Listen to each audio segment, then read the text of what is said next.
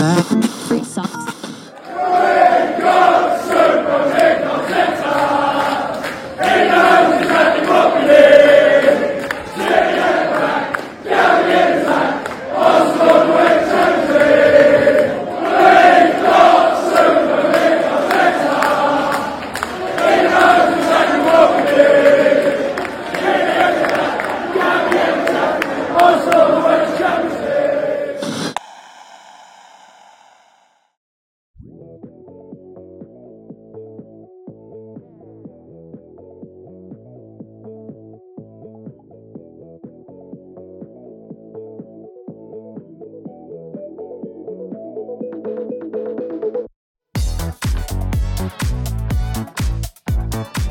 Fala galera! Bem-vindos a mais um Arsenal em Foco, podcast onde sempre falamos sobre o maior de Londres e temos certeza que o norte é vermelho.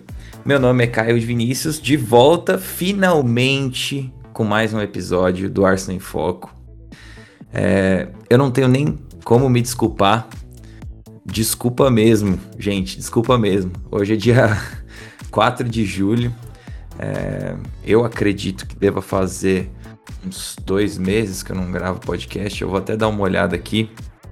Mas assim, é... infelizmente esse final de temporada foi meio difícil de gravar. Quando eu achava que eu tinha que gravar, eu acabava não tendo tempo. Quando eu tinha tempo, eu achava que não devia gravar, não estava tão empolgado. E também foi um final de temporada com um misto de emoções, acho que para todo mundo, não só para mim. É, então acaba que foi isso. É, foi difícil. E, e também depois da temporada acabou que eu gravei um dia, comecei a gravar o podcast, já tinha feito mais de uma hora de podcast e no final é, eu perdi o áudio, não perdi o áudio, eu nem cheguei a gravar, eu tava tão destreinado que acabei não apertando para gravar e isso foi um, um, um, problema, porque aí isso me desmotivou mais de gravar de novo. É... Então, estamos então por aí, assim, várias coisas que aconteceram, mas agora estamos aqui de volta é, para falar do Arsenal. É, no episódio de hoje, eu vou tentar adereçar, adereçar, endereçar, Bom, não sei exatamente qual o, o, o, termo, mas assim, vou tentar responder algumas perguntas que tinham enviado é, há dois meses atrás.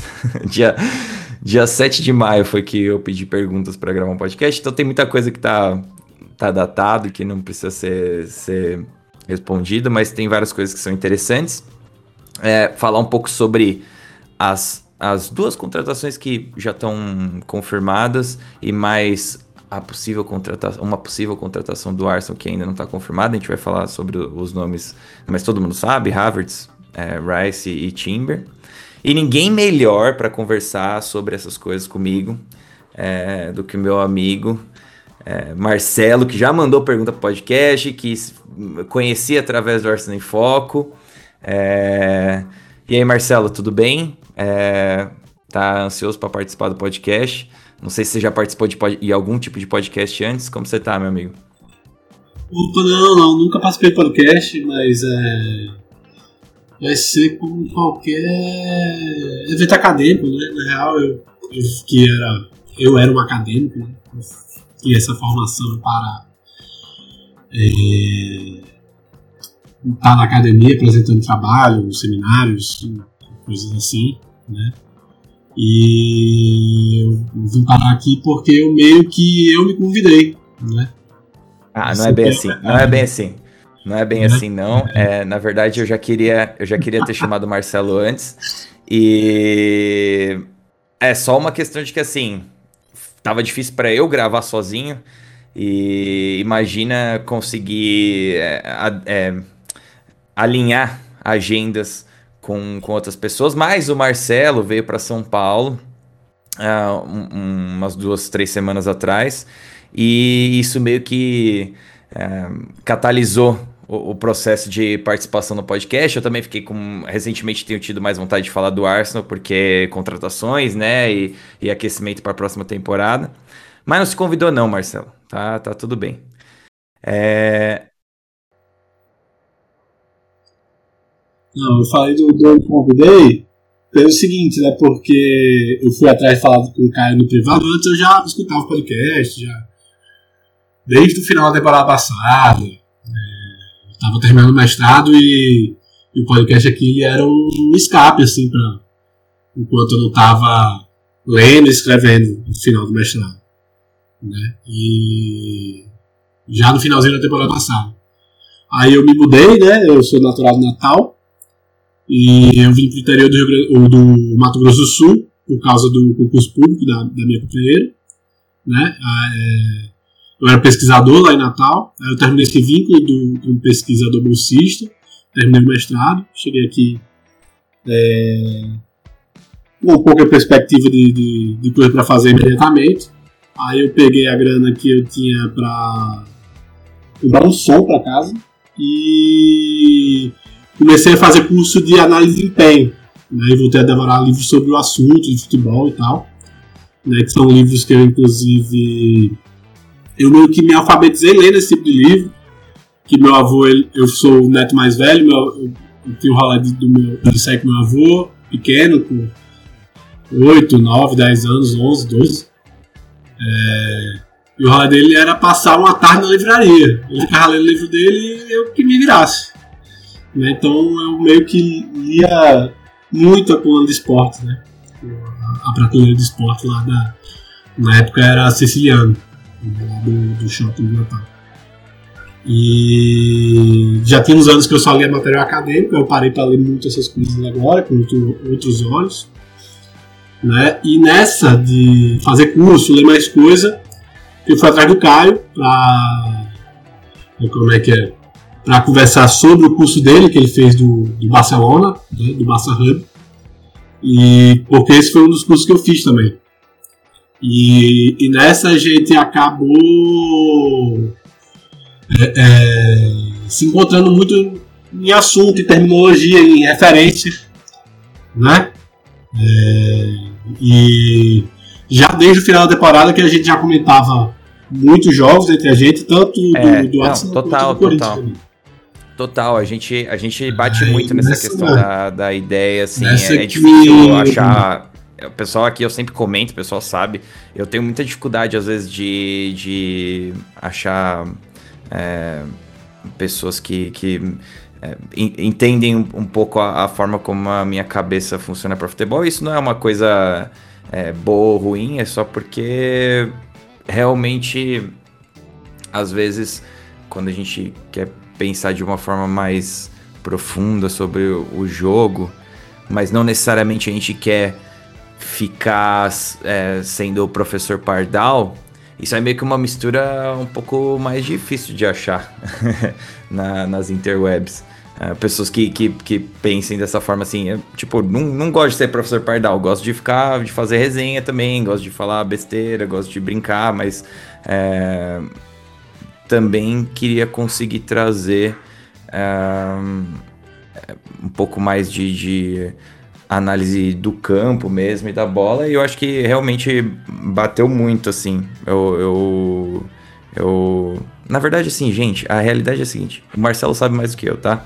E por isso que eu trouxe ele aqui. Ele vai falar um monte de coisa e eu vou ouvir porque o cara é um, um crânio no que diz respeito a, a, análise de mercado também, que é super relevante nesse momento do Arsenal, mas é, em relação à análise de jogador e, e, de bola. Mas Marcelo, já, já vamos direto ao, ponto, assim. Eu vou falar também um pouco da minha opinião, mas eu, eu quero dar a prioridade para você. É, você, o que, que você achou dessa última temporada do Arsenal, assim? É, o que, que você esperava primeiro, porque no, no começo da temporada, ou até mesmo antes da temporada, é, eu gravei com o Luan e a gente falou sobre o que a gente esperava mais ou menos para a temporada. Com a Giovanna também, se não me engano. E os dois. É, e depois, assim, mais pro final da temporada, eu gravei com o Luan de novo. É, meio que eu, eu, eu, eu vi a, a, mudança de pensamento em muitas das pessoas que estão próximas de mim é, em relação ao trabalho no Arsenal, assim, pessoas que até viam com bons olhos, é, algumas, algumas não viam com bons olhos, mas o Luan, no caso, via com bons olhos o trabalho, acreditava no trabalho, mas houve um salto muito é, prático, é, um salto real em, em, em, Eu acho que desempenho óbvio, mas na temporada retrasada a gente teve lampejos de desempenho bom. Acho que a gente já sabia mais ou menos para que lado que a gente poderia esperar. Mas a gente não, não sei se todo mundo estava crente de que essa temporada seria do começo ao fim é, uma boa temporada. Porque essa é a realidade. E já vou deixar aqui uma, uma pitada da minha, da minha opinião. Foi uma boa temporada, assim. Não é boa para ótima temporada. Não tem como a gente é, falar que o final de temporada também foi péssimo, porque assim, a gente viu como os outros times estavam, é, tirando o Manchester City, que engatou uma sequência de sei lá quantas vitórias e acabou levando o triplete no final. É, o Arsenal tava lá, cara. Foi, foi acima da média em relação a outros times. Que que, como que, o que, que você esperava antes da temporada e como que você viu essa temporada?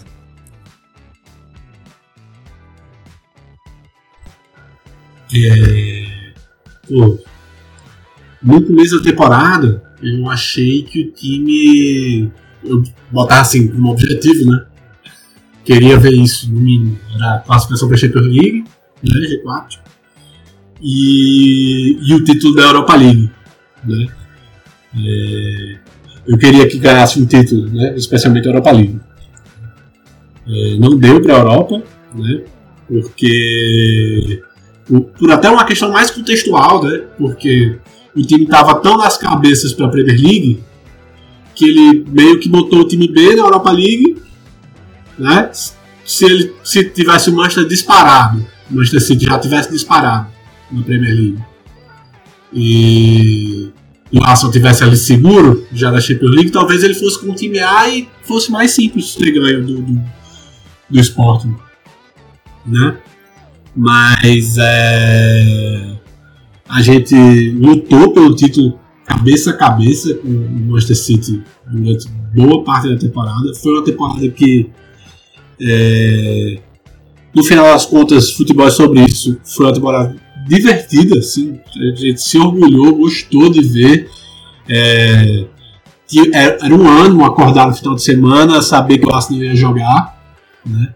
É, e, e, saber que ia jogar bem, né? ia ver boas ideias em campo, ia ver bons jogadores e, e, e, e poxa, isso foi muito animador, cara. mais que, que qualquer outra coisa, totalmente diferente de, de uns anos atrás que que não tava legal, assim. Tava meio triste. Eu lembro de um gol do, do Lacazette é, contra o Southampton, que ele meio que não, não comemora. Ele, a bola sobra ele chuta, assim. Ele, ah, mais um dia no trabalho. Ele pra casa.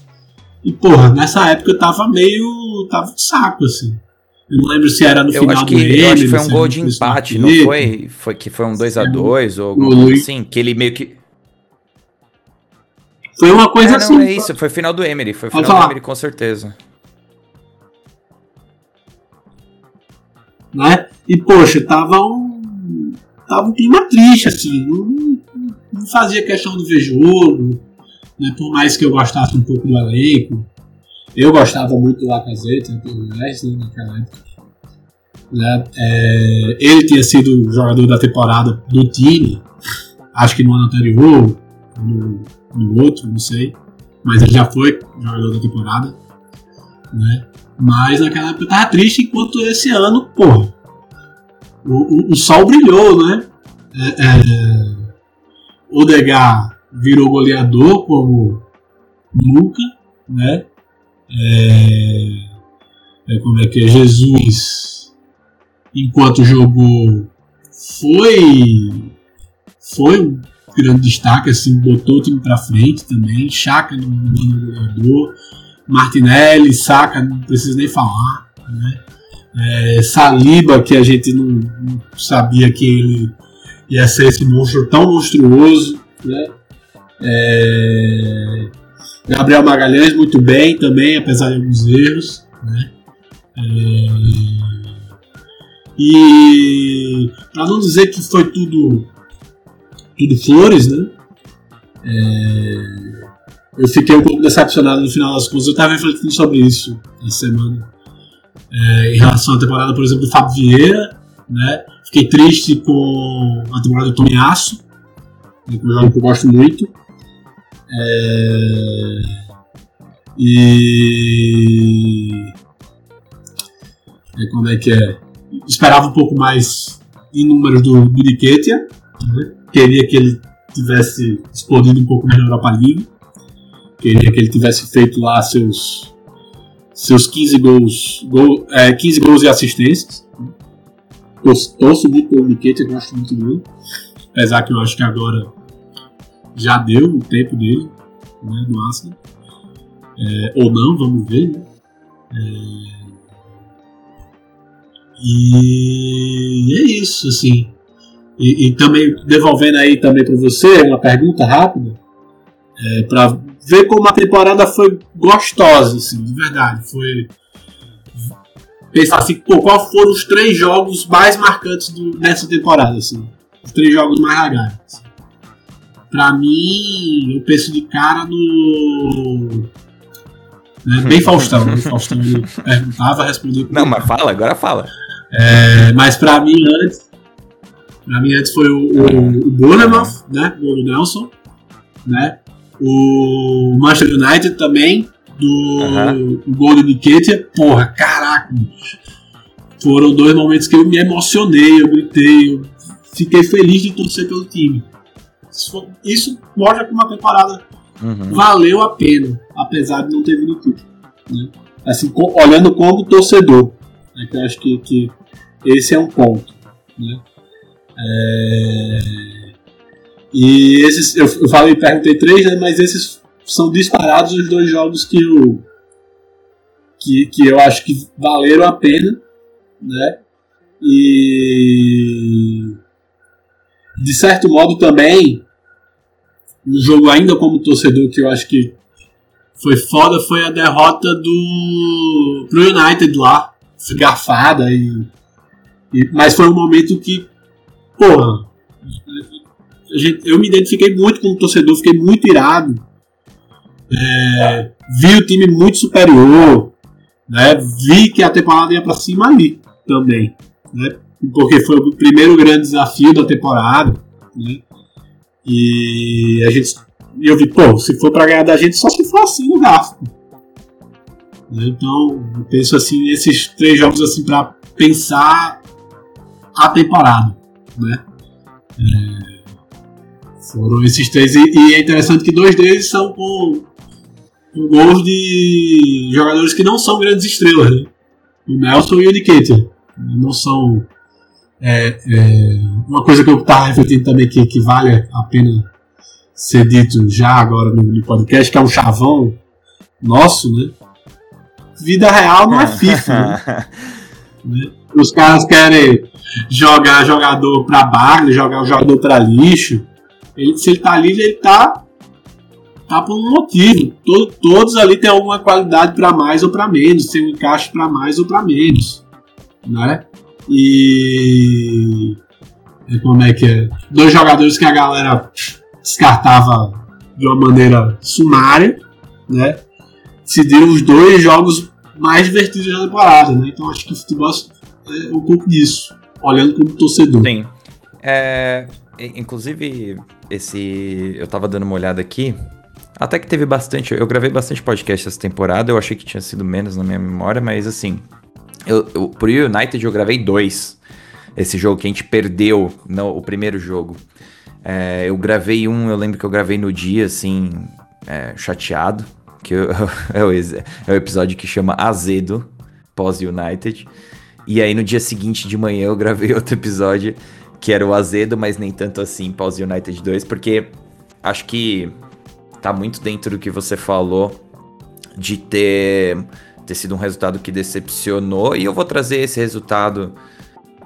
Não sei se esse foi o jogo. É, eu acho que esse foi o jogo que mais me irritou na temporada. É, eu acho que sim. Porque no final da temporada tem outros jogos que me irritaram e tem aquela sequência 3 a 3 com o Southampton, 2 a 2 com o West Ham, que a gente perde pênalti, é, derrotas pro City e tudo mais. E empate com o Liverpool, que não me irrita tanto, mas eu sei que tem muita gente que se irrita com esse, com esse jogo. Esses são jogos que decepcionam, é óbvio, pela forma como a gente chegou ali, disputando o campeonato, mas esse primeiro jogo contra o United, deixa eu até confirmar que ele foi o sexto jogo da temporada. E uma coisa que eu falo há um tempo já, eu acho, no podcast, mas uma coisa que me persegue nessa, nessa torcida pelo Arsenal, que é a questão de bater de frente com os grandes times da última década na Inglaterra. É, a gente torce pro Arsenal, obviamente a gente vai defender nosso time, a gente é, sabe que o Arsenal é, é, muito grande na Inglaterra, uma torcida muito forte, uma de forma global também muito forte. É, mas na última década o Arsenal foi feito de gato-sapato por Chelsea, City, Liverpool, United em certa medida, United bem menos, porque é uma década ruim deles também. É, e até a gente viu até o Tottenham chegar em final de Champions League, sabe? Foram desafios para o torcedor do Arsenal. E esse jogo me marca porque é uma temporada que a gente começa forte contra um time que começou uma reconstrução e a gente perde para os caras, como você falou, mostrando sinais positivos. É, aquele começo de segundo tempo que o Arsenal pega e põe o United na roda em Old Trafford, para mim é muito simbólico.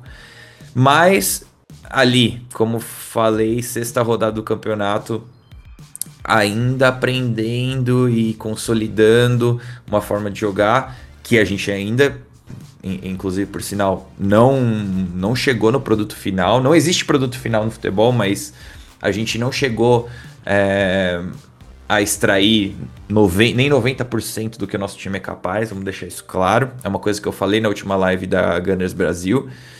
É, inclusive, eu vejo muito das, das teimosias do Arteta essa temporada como teimosias no sentido de mudanças mais lentas no time, tanto é, dentro dos jogos como é, entre jogos, né? Mudando escala, mudar a escalação, trocar peças. Eu vejo essa teimosia também como uma forma dele de procurar dar mais rodagem para um time, um core de jogadores, uma, uma identidade ali e deixar isso fluir mais e tentar construir mais.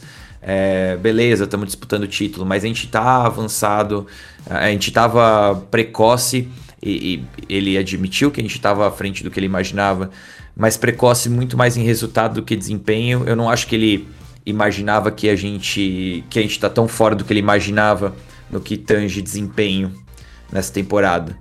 E isso não é ruim, porque isso só quer dizer que a gente pode, pode muito mais. Ele enxerga muito mais nosso time. Eu acho que ele falou isso também no, no, final da temporada, em alguma coletiva. E esse jogo contra o United, a gente não conseguiu bater de frente com eles, que estavam começando um trabalho com um técnico, já veio todos os torcedores do United falar, United gigante, tem Hagmer Quarteta, é, sei lá o que, isso e aquilo, blá blá blá. Ah, na verdade, eu nem li nenhum torcedor do United, eu não gasto meu tempo com isso, mas eu imagino, sabe? É uma coisa que a gente projeta e a gente quer estar à frente e bater de frente com esses times grandes. Então, esse foi o resultado, o, o jogo que mais me irritou. E aí, falar sobre jogos que me emocionaram, ser consistente. O jogo do United, que você mencionou também, dentro de casa, por ser. É, eu ter trabalhado na minha mente desde o primeiro turno. Não. Pera lá, no Emirates a, o buraco é mais embaixo. E, e, ter sido realmente o buraco mais embaixo, porque o, o Arsenal jogou melhor.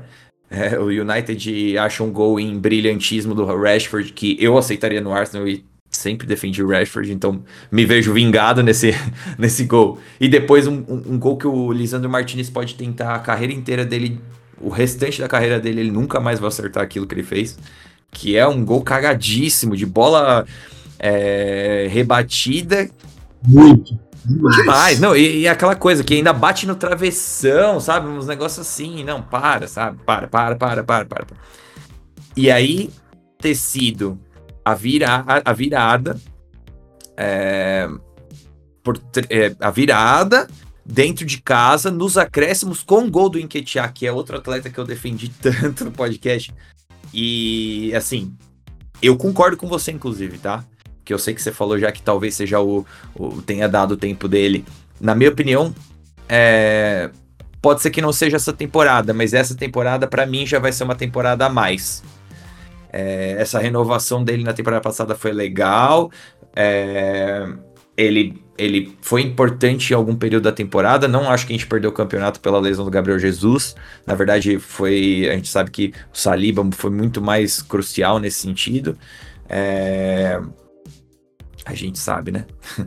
Não tenho a resposta da. Não, não fiz um trabalho analítico aqui de. de, de é, mas tô, tô, tô colocando a minha opinião. Na minha opinião, o Saliba foi muito mais relevante. Não, não, mas faz sentido. Eu também acho, também acho que, que o Arsenal perdeu mais sem o Saliba do que sem o Jesus. Até porque é, ali em janeiro, fevereiro, né, teve uma hora que o Nikita caiu mesmo, mas ele fez. Deu a vida, deu a vida. E foi muito bom, foi muito legal. Sim, é, e quando a gente começa a empatar no jogo contra o Liverpool, o Jesus já tá de volta. Essa é a realidade. O Jesus já tá no jogo contra o Liverpool, tanto que o Jesus marca gol. É, marca gol, cruza o gol. Não, ele marca gol, ele marca gol. É, aquele cruzamento do, do Martinelli no, no meio da área. Então, o Jesus já tava ali, sabe? E é ali que a gente começou a perder a temporada. É, no 2 a 2 2 a 2 3 a 3 é, não, não tem como falar que o Enquetear foi, foi, foi o problema, não mesmo. E. Assim, então esse jogo contra o United, a virada com o gol do Enquetear, para mim foi o mais emocionante. É, mas eu sou obrigado a admitir que se me falarem assim, ah, Caio, tá, mas me dá outro jogo então que não seja esse. Aí eu tenho uh, uns quatro ou cinco que me que eu acho que ficam mais ou menos no mesmo patamar. Tem um que eu acho extremamente assim, muito simbólico. Talvez esse fosse o que mais chegasse próximo de disputar com o United, que foi Newcastle fora de casa. Depois já a gente já tá desesperançado. Mas Newcastle é, no St James Park, 2 a 0 é, com não sei se a gente parou pra comentar, né? Ao vivo, foi um jogaço. Foi um jogaço, foi um jogo que a gente virou e falou. É, é aqui que separa é, os homens dos meninos. Né? Total. Né? Foi meio que isso. E, e o, a, o bote do Chaka dentro da área é, pra, pra, pra bloquear o chute. Nem lembro de quem que era o chute. Acho que do Callum Wilson no final. Mas é, o bote do Chaka dentro da área, gol, gol, gol cagado no final contra, assim, sabe? É, foi tudo. E o Arsenal entrou pra, pra pegar os caras na porrada. Assim, gente, vou falar um negócio. Eu, eu posso estar cometendo um crime agora no que eu vou falar, mas eu não tinha assistido Ted Laço ainda. E em uma semana eu já tô na terceira temporada, porque é simplesmente é, fantástico. É, é um pequeno spoiler pro, pro Marcelo, mas tudo bem, não é, não é nada de, de, de assustadoramente spoiler. O jogo do Arsenal contra o Newcastle, para quem já assistiu, tá de laço. É exata. Quem não assistiu, então pula 15 segundos, quem tiver com medo de spoiler. É exatamente o que deveria ter sido na terceira temporada o, o jogo do, do Richmond contra o West Ham que eles mostram o vídeo para os jogadores e os caras do Richmond, ao invés de entrarem com, o Tico para cima, na verdade vão lá e três expulsos e não sei o que lá e saem batendo em todo mundo. Era aquilo. É, a linha é muito tênue entre você jogar como você jogou contra o Newcastle e você é, ter descontrole emocional. É um comentário aqui do, do jogo do Newcastle, né? Foi que o repórter de campo na transmissão tinha sido o João, né? Uhum. Costello.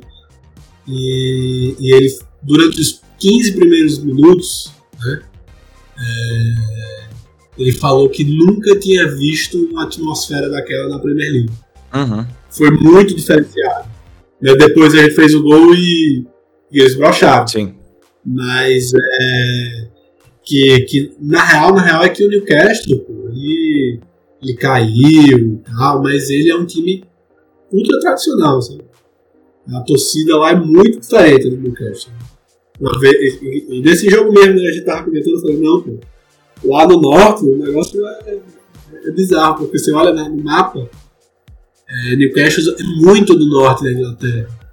É muito separado das outras cidades grandes. E se você vai para a parte mais antropológica, a cultura da cidade, é, é muito distinta, sabe? É, é, é bem diferente. Os caras são mais porradeiros mesmo, de cultura.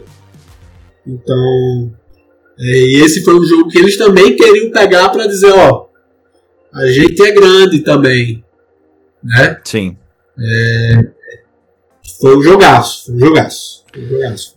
Agora, Marcelo, já me, já aproveita e me diz é, um destaque da temporada. Você quiser dar o top 3, pode dar, mas para se aprofundar, a gente tem bastante coisa para falar. Para se aprofundar, um destaque de, da temporada e uma decepção da temporada.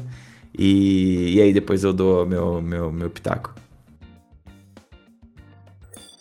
É, o meu destaque é o Odegar, né? O Odegar ele, ele passou a fazer mais grupos na área, como eu falei já, ele coordena a primeira pressão, e isso para o sistema do Arteta é muito importante. Né? É, ele virou o capitão mesmo, de fato e de direito. Né? É, eu acho que é ele que conduz o barco no campo. Né? É, moralmente falando. Né? Lógico que, que o Saka talvez seja melhor jogador do que ele, o Martinelli talvez seja melhor jogador do que ele, né? É, mas eu acho que o coração da gente está no, no Degas, assim, que ele, ele, tem uma carreira muito, muito distinta também, muito doida. Ele, ele profissionalizou com 15 anos, cara. É, tava lendo sobre isso. Profissionalizou com 15 anos e ele tá quase, já tem quase 10 anos profissional. É, e o texto dele no Players Tribune, cê, não sei se você já leu, mas assim, é sensacional, cara. Né, então, pô, eu acho que ele é um cara que, é, mesmo novo, ele é um, um farol do vestiário hoje. É, é, como é que é? Com bola, sem bola. Teve jogo que. E aí que tá um, tá um negócio, sabe? Teve jogo que a gente tava mal e ele chamava jogo desesperado. Corria, os caras mortos do lado dele, assim, mais cansado, e ele queria que todo mundo pressionasse, é, pedia mais, né? E buscava a bola, pedia a bola. Acho que ele subiu muito na temporada, muito, muito. Então acho que, que é, eu acho que ele foi o, o, maior destaque, assim. Mas claro, acho que, pô, a temporada foi boa, foi quase todo mundo bem, né? É, Saliba foi monstruoso, né? o Gabriel foi muito bom. Né? É, como é que é? O Troçar foi uma surpresa muito boa. Né? É, o Zinchenko, mesmo com algum, precisando defender melhor, mas foi muito bem na manutenção da bola, na criação. É, o White foi absurdo na direita, né? É, o próprio Russell foi bem, mas se você for olhar o número cru, eu acho que ele levou mais gol do que o XG. Então, ele foi só ok pra mim apesar da, da distribuição dele ser muito boa. Mas eu acho que na temporada anterior a gente usou mais a distribuição dele do que nessa. Até porque esse ano a gente jogou ainda mais adiantado, ainda mais lá em cima. Né? E para mim, decepção, eu falei lá, pô, fiquei decepcionado com o Ravieira. É... Ele é muito mirradinho, é, teve, teve momento que por causa das lesões, não sei o que, o Arteta enfiou ele de novo, foi meio tosco. Né? Foi um momento que ele já tinha tentado o Martinelli de 9.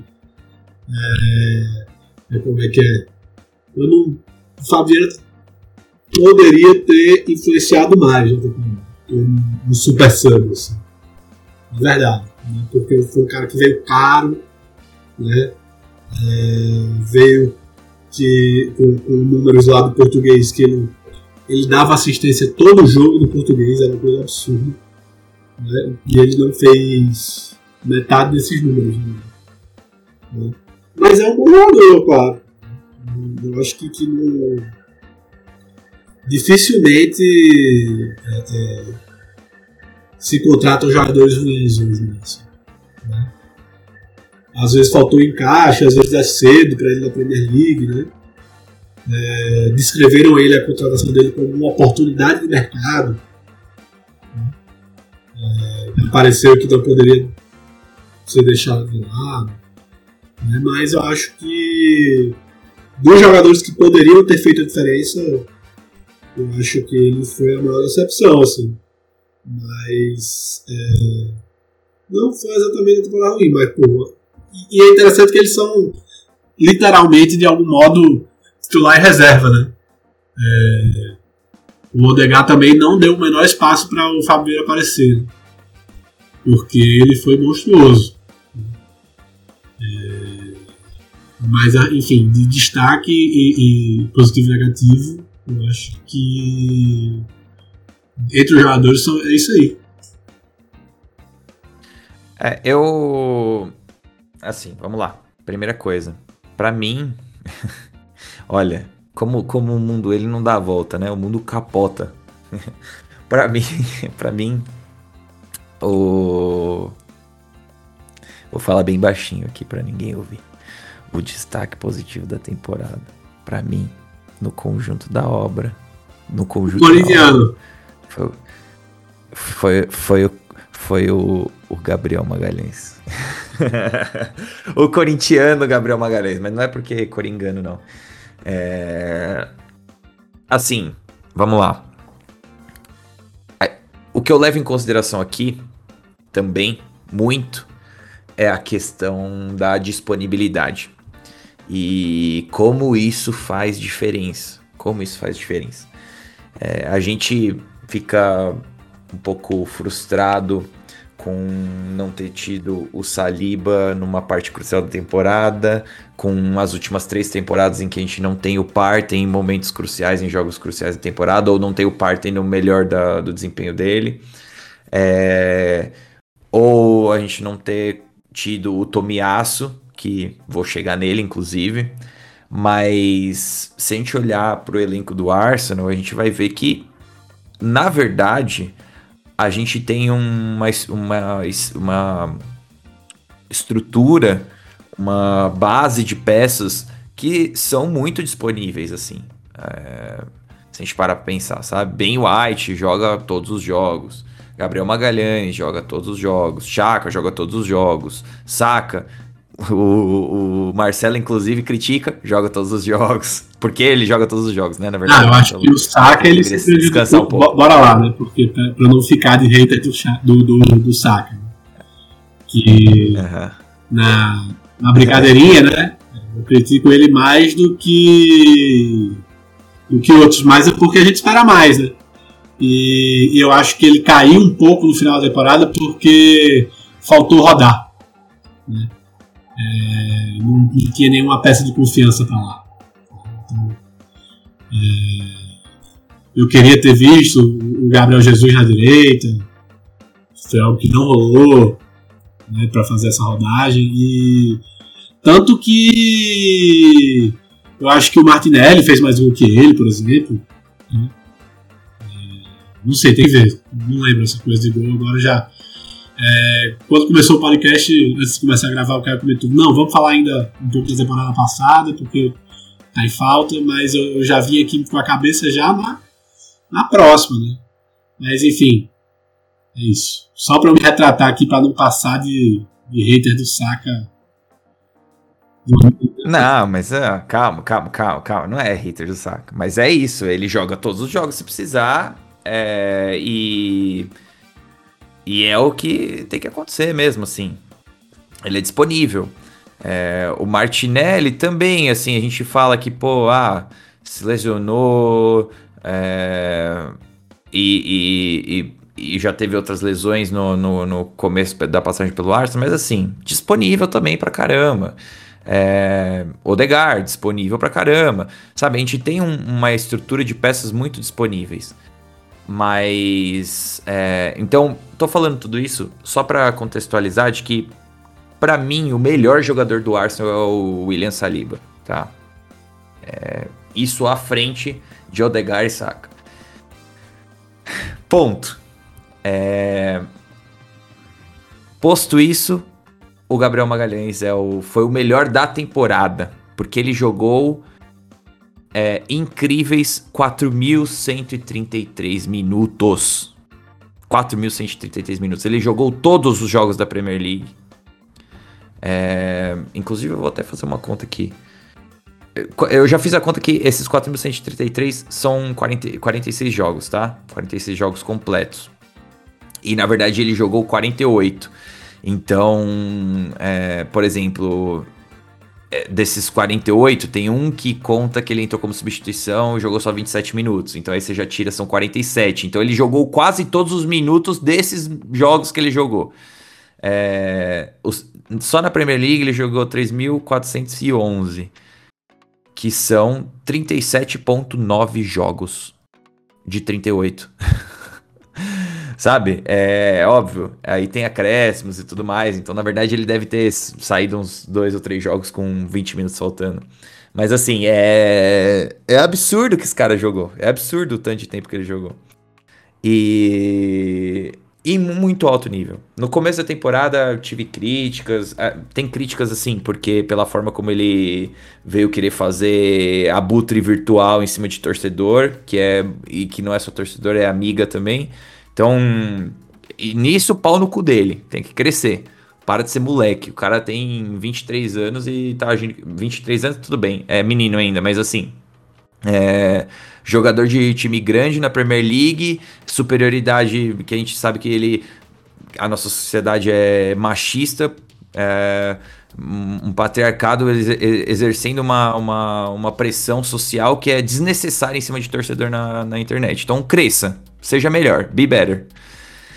Posto isso, jogou muita bola. Muita, muita, muita bola. Nesse final de temporada, principalmente, é, eu acho que ele jogou muita bola. É, e aí tem coisas que, beleza, errou em lances é, específicos. É, jogo contra o Southampton, eu lembro que o Marcelo criticou ele, cobertura. cobertura eu tô não, né? Mas que, que foi? Foi o Alcott, o Alcott passando eu, Exato, eu tô com esse, esse highlight aberto aqui. Eu tava, você tava falando dele, eu tava vendo, revendo, vendo, revendo, vendo, revendo. Porque, na real, o Gabriel, é interessante que ele é um cara que ele, no campo, ele é muito coração, né? ele é mais coração do que concentração, o que na realidade é enquanto o Saliba é o oposto. O Saliba é, é, tá explodindo o mundo e ele tá calmo, né? É, quando ele foi contratado, né? Ele fez uma primeira pré-temporada com a gente antes de fazer uma, uma o primeiro empréstimo, né? É, descreveram ele o adjetivo dele mais frequente da descrição dele era esse calmo. Né? E ele é muito calmo, muito concentrado. Né? Então, tipo, é, combina muito, inclusive, com o Gabriel. O Gabriel ele pode sair feito uma locomotiva que ele é, é para tentar parar a jogada na base e que se passar é, ainda tem o Saliba bem posicionado mas ele, o Gabriel ele sempre tem a capacidade de atrasar quando ele sai, né, para matar a jogada. Se ele não mata, ele atrasa a jogada de uma maneira que o Saliba vai estar tá melhor posicionado. Né? Por isso que a, a defesa. E aí eu tenho duas coisas para para comentar sobre isso. A primeira é a primeira é uma, é uma corneta, porque se você cornetou o meu, eu vou cornetar o seu. Por mais que eu tenha falado que o Saliba é o meu, meu jogador, o melhor jogador do Norte, mas eu vou cornetar o seu. O Saliba é tão calmo que ele fica calmo em momentos que ele tem que dar o bote. Tipo, o Oli Watkins contra o Arsenal no jogo contra o Aston Villa, que, meu Deus, eu não entendi até hoje o que, que o Saliba tava esperando que fosse acontecer. Ah, não, beleza, deixa ele entrar na área aqui e chutar O Saliba só dá muito certo, na real. né, ele tem um tempo de bola muito bom, ele, ele, ele, ele sabe que muitas vezes que, que ele não precisa ir, né? É, é como é que é. Tanto que se pega. Saiu um número na época, assim, no final da temporada, que entre os zagueiros com mais de 30 ou 50 bots, é, o Saliba era o segundo ou o primeiro com maior porcentagem de acerto no tackle. Né? Ou seja, ele, ele, fica na última e ele só vai no bote certo, ele sabe manter o espaço, ele é muito bom, muito bom nisso. É, enfim, casa muito bem com o Gabriel. Né? E, e para ainda ser advogado do Gabriel mesmo criticando, né? É, esse gol que ele leva do Southampton, ele tá fazendo dupla com o Holding. E ele hesita um momento esse negócio do ir ou não ir, né? Porque ele não tá tão é, aleitado assim com o Holding, né? E nessa hesitação ele erra a orientação corporal, ele dá as costas pro, pro Alcott, que, que se movimenta assim no, no ponto cego dele. E como é que é? E você vê claramente também que é um momento de concentração baixa do Gabriel. Porque ele, ele sendo muito coração, ele tava. Ba baixou a concentração depois de levar o primeiro gol. Né? É, mas também, se fosse o Saliba, não sei se ele erraria. Porque, pô, o cara ali do lado ele passa a segurança na mulher. Né? Saliba é muito bom. É, então, e na verdade, e na verdade eu acho que assim, a gente não. Na verdade, a gente não. não a gente tá falando a mesma coisa, porque a, a, as minhas críticas ao Gabriel no começo da temporada, inclusive no jogo contra o United que a gente perdeu, é sobre o Gabriel sair que nem uma locomotiva louca, porque. E esse era meu segundo comentário. O primeiro comentário é que o, o Saliba é calmo demais, até nos momentos. E é, não é calmo, é concentrado, total. É, isso aí tá na cara. Se você vê o cara em campo, você sabe que ele não é calmo por ser calmo. É óbvio que ele pode ser uma pessoa calma também, mas ele é muito concentrado. Ele tá 100% do tempo concentrado. É... Agora, a, a, minha crítica. Não, meu segundo comentário era que com o Declan Rice, eu bato que. Eu ponho 50 reais na mesa aqui agora, mais até. Que é, o Gabriel vai ter sei lá, 60% menos de vezes que ele vai precisar sair que nem uma locomotiva louca, é, compensando espaço e, e, parar a jogada na base da. Do, do, parar a jogada na base. Porque ele vai ter outros caras na frente dele que, que, que são locomotivas também. Vamos colocar assim. Mas só para complementar o que você falou, assim, se a gente pega a estatística, ela, ela, ela é uma luva no seu comentário, né?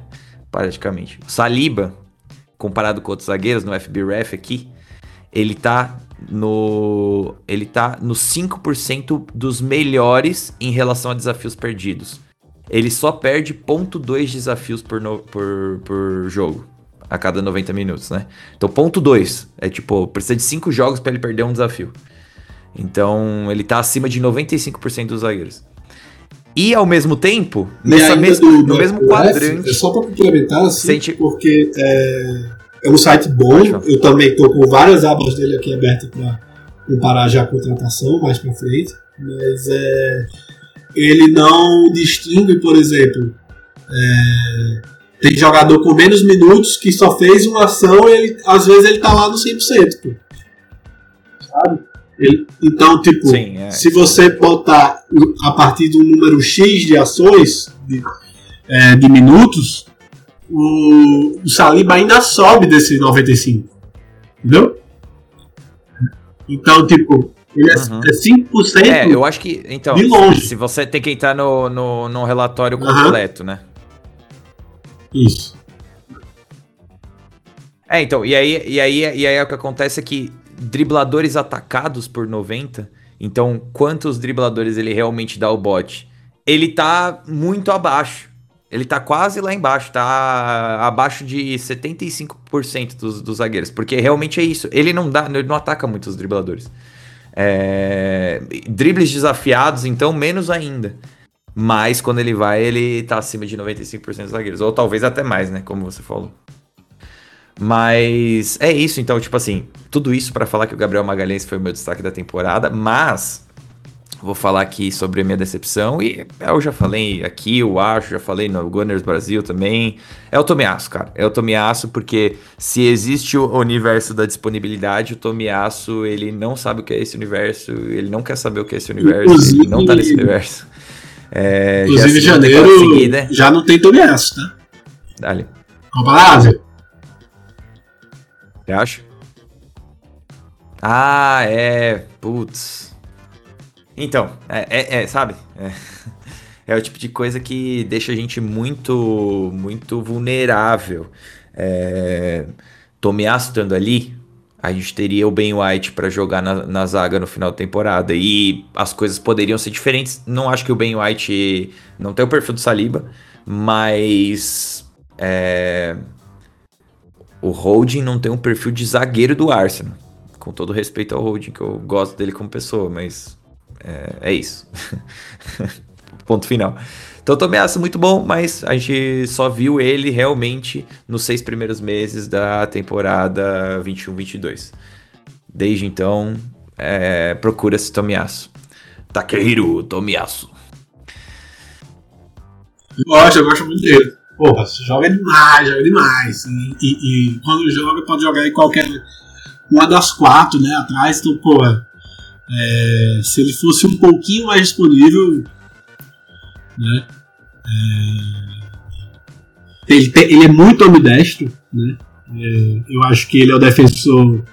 Se você parar para pensar assim, eu não sei se, se tem algum defensor mais com, mais ambidestria do que ele, né? Mas, tipo, lógico que ele não é um, um malabares, assim, coisa que.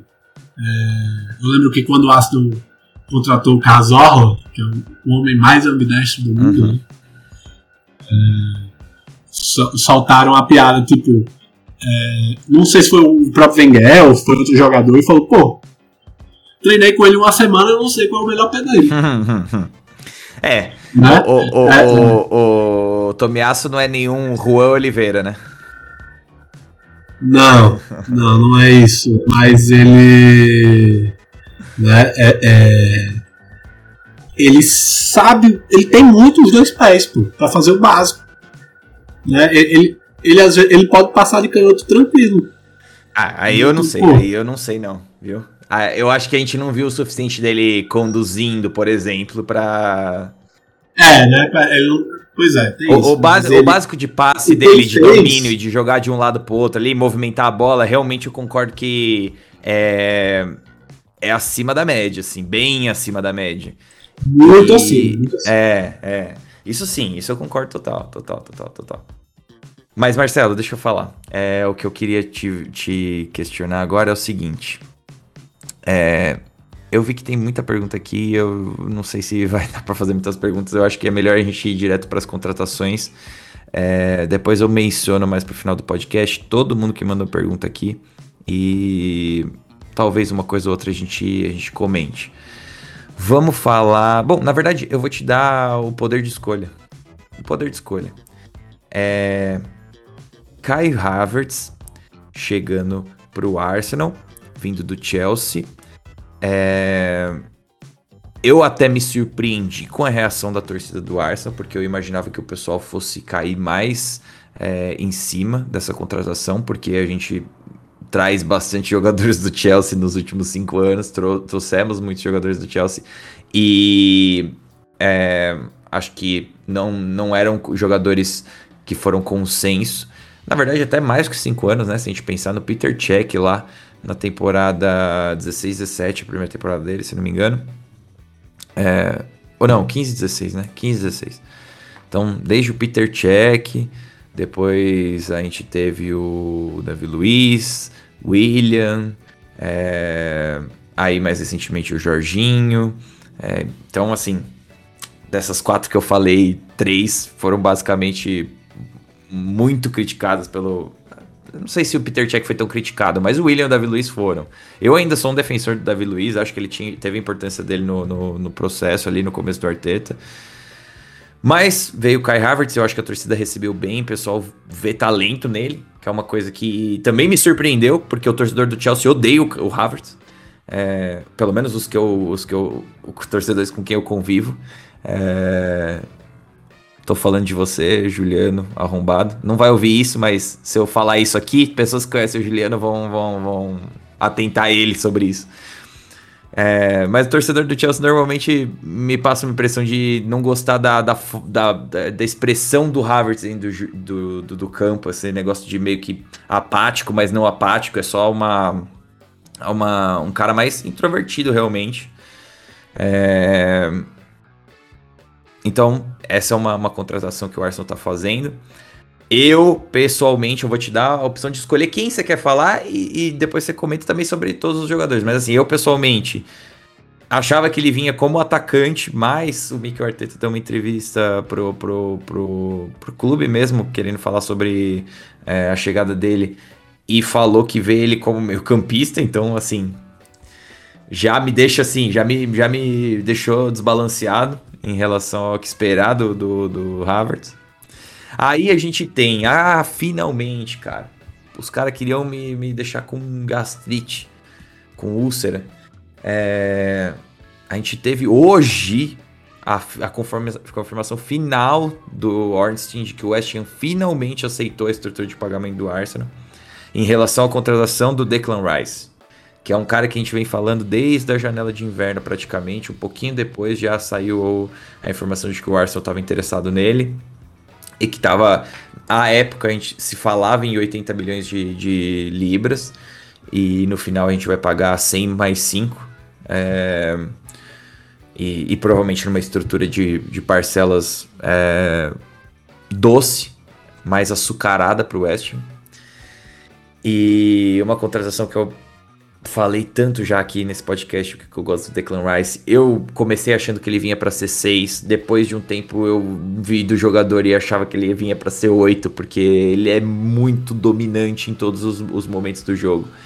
E eu acho que é um desperdício você deixar ele na base, muitas vezes é, como no, no, no, no, senso mesmo de pivote, de ser um jogador em que o jogo gira ao seu redor. Eu acho que é meio que um desperdício não aproveitar ele com uma pisada na área. E aí foi que eu comecei a convencer de que ele seria um 8, mas agora com a chegada do Havertz para jogar de meio campista, que eu não esperava, é, e com a possível saída do Partey, que tem links falando que ele, que ele vai sair, é, já acho que, não sei, ele parece que ele vai jogar de 6, talvez mesmo. Não sei, sabe? Tudo muito, muito, é, assim, divertido foi a palavra que eu usei pro Marcelo no privado.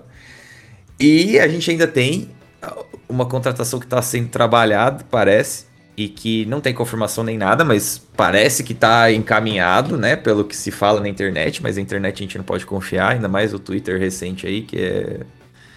é ela é dedo no cu e gritaria, a gente não sabe. Tem, tem hora que eu vejo tweet, tem hora que os tweets não aparecem mais para mim.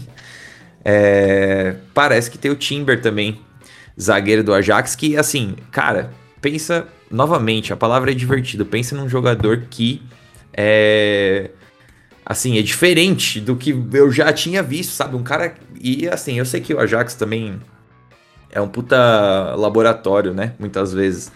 É, tem muita coisa que é feita no contexto da Eredivisie que pode ser feita no contexto da Eredivisie pela superioridade que o Ajax impõe em relação aos outros times, de investimento e de, e de material humano em todos os sentidos, desde treinador até, até jogador mesmo. Então muitas vezes é um laboratório, mas assim, sabe? Timber que pode que é, é zagueiro lateral direito, volante e, e que eu vi ali desempenhando uma movimentação que eu acho bem exótica de muitas vezes sair da, da zaga para pisar no meio campo é, e gerar superioridade e, e, a, e, abandonar meio que uma posição é, em alguns momentos e com qualidade e com segurança técnica para fazer isso. E um menino que nasceu em 2001, sabe? Então, também para uma posição que a gente sabe que a gente sofreu essa temporada, que foi carente e ele poderia assumir tanto, poderia jogar tanto de, nessas posições que eu falei, então na zaga ou na, na lateral, que a gente não perderia pelo menos o nosso trato com a bola, que é uma coisa que a gente perde com o hold e é, independente de ele saber passar ou não, manusear a bola não é com o hold, não é com o hold. Tanto que a gente jogou com o Kiver improvisado na direita é, no final da temporada. Improvisado não, né? Marcelo vai me, vai me, vai me atacar agora, porque ele gosta de, de dois zagueiros canhotos. O cara é um maníaco. É... Mas aí, então, Marcelo, eu te dou o poder da escolha de quem você quer falar primeiro. E mas já com a pergunta que é o que, que você, como que você vê esses três caras se encaixando no elenco do Arsenal? Quem você acha que briga muito próximo de ser titular? Quem você acha que é rotação? Se você acha que por exemplo, o Timber tem capacidade de brigar pra, pela titularidade. É... ou você, como você vê o caminho dele do Arsenal na próxima temporada? O Declan Rice é 8 ou é 6? É, se o Partey ficar, você acha que o Declan Rice banca o Partey de 6? É, se o Partey ficar e bancar de 6, você acha que o Declan Rice banca o Havertz de 8? E por aí vai, sabe? É, o, o, o, campo é seu para imaginar. Bora lá. É, a gente já tinha falado que ia conversar um pouco sobre isso, né? É, sobre o, o que, que, a gente esperava antes do posicionamento do Rice e do Havertz. Né? A gente falava muito isso que você, você acabou de dizer, do, do que esperava o Havertz para jogar na, na linha de ataque, seja de, de 9 ou na direita, né? É, negócio que a gente sempre falou que cabe para o Rice e para o Havertz é a questão de como eles aumentam a estatura do time, né, que é uma coisa importante. É, e a gente esperava que ele jogasse 9, assim, por causa que ele vinha jogando de 9. Eu acho que meio que tem essa, essa meio que essa postura de ah, o jogador A ele ele estava fazendo determinada função na outra equipe, então vem fazer a mesma função aqui com a gente, né? Mais ou menos isso, né? Mas isso sempre foi meio que um norte. E na real nem, nem tá sendo tanto, né? Já que tá, botou a entrevista do Havertz de, de, de, meio campo, né? É, a questão do Partey do Rice. É, saiu uma notícia hoje é, que eu não li direito, li apressado, só desci assim, só escrolei. É, alguma coisa relacionada às denúncias do Partey, né? É, que é uma situação muito triste e tal. Né? É, eu acho que. Eu não duvido de ser vendido para a Arábia Saudita pela questão dele ter se convertido e, e, e na Arábia Saudita estar contratando mais jogadores muçulmanos. Né? É, que é uma coisa, de certo modo, até bem legal. Né? Num certo plano. Acho muito saudável, interessante, culturalmente e antropologicamente falando, que esses caras que apanharam tanto na Europa é, vão para uma liga agora que vai se formando com a elite deles. E é uma liga que vai se desenhando cada vez mais forte. Né? Mas é, eu vejo meio que é uma questão meio jurídica, meio que assim, ah, vamos. O, o Asa pensando, ah, vamos vender esse cara logo pra gente não levar esse prejuízo, né? Porque é, vai que ele é preso, né? Isso é horrível conviver com, com esse questionamento. Com o questionamento do começo da temporada passada. Né? E. Né, então, a gente falou também da questão do FIFA, né? São, o, Havertz e o, o Rice são contratações de FIFA, né? Assim, bonecos com o overall altão. É isso que tá, tá rolando. Mas, é, pisando na realidade, né? É, e falando do, do, da questão concreta, né? É, eu separei algumas coisas, né? Para comentar isso. Primeiro são os números do, do Havertz, é, do posicionamento dele, né? na carreira dele inteira. O atleta que fez esse levantamento, é, dos mais de 9 mil minutos que ele atuou no Leverkusen e dos mais de 6 mil minutos que ele atuou pelo Chelsea, a porcentagem de cada posição que ele ocupou. Né? Somando todos os minutos né, da carreira dele, é, é como é que é? É, são 15% do tempo que ele teve em campo ele jogou como CM ou DM. Né, na base do, do, Já jogou inclusive na base do meio campo do Bayern Leverkusen, que é uma coisa que eu meio que me surpreendi. Né, mas, e só como, como central, como 8, ele jogou 11% da, do, do tempo da carreira dele. Ou seja, ele tem uma certa experiência ali né? E ainda mais, cerca de 31% do tempo da carreira dele, ele atuou minutos como meio armador. Né? É, e ele vai e ele sendo 8 no Arsenal, ele é meio que um híbrido disso. Né? Vai ser um time que vai jogar ainda mais é, sufocando, ainda mais alto.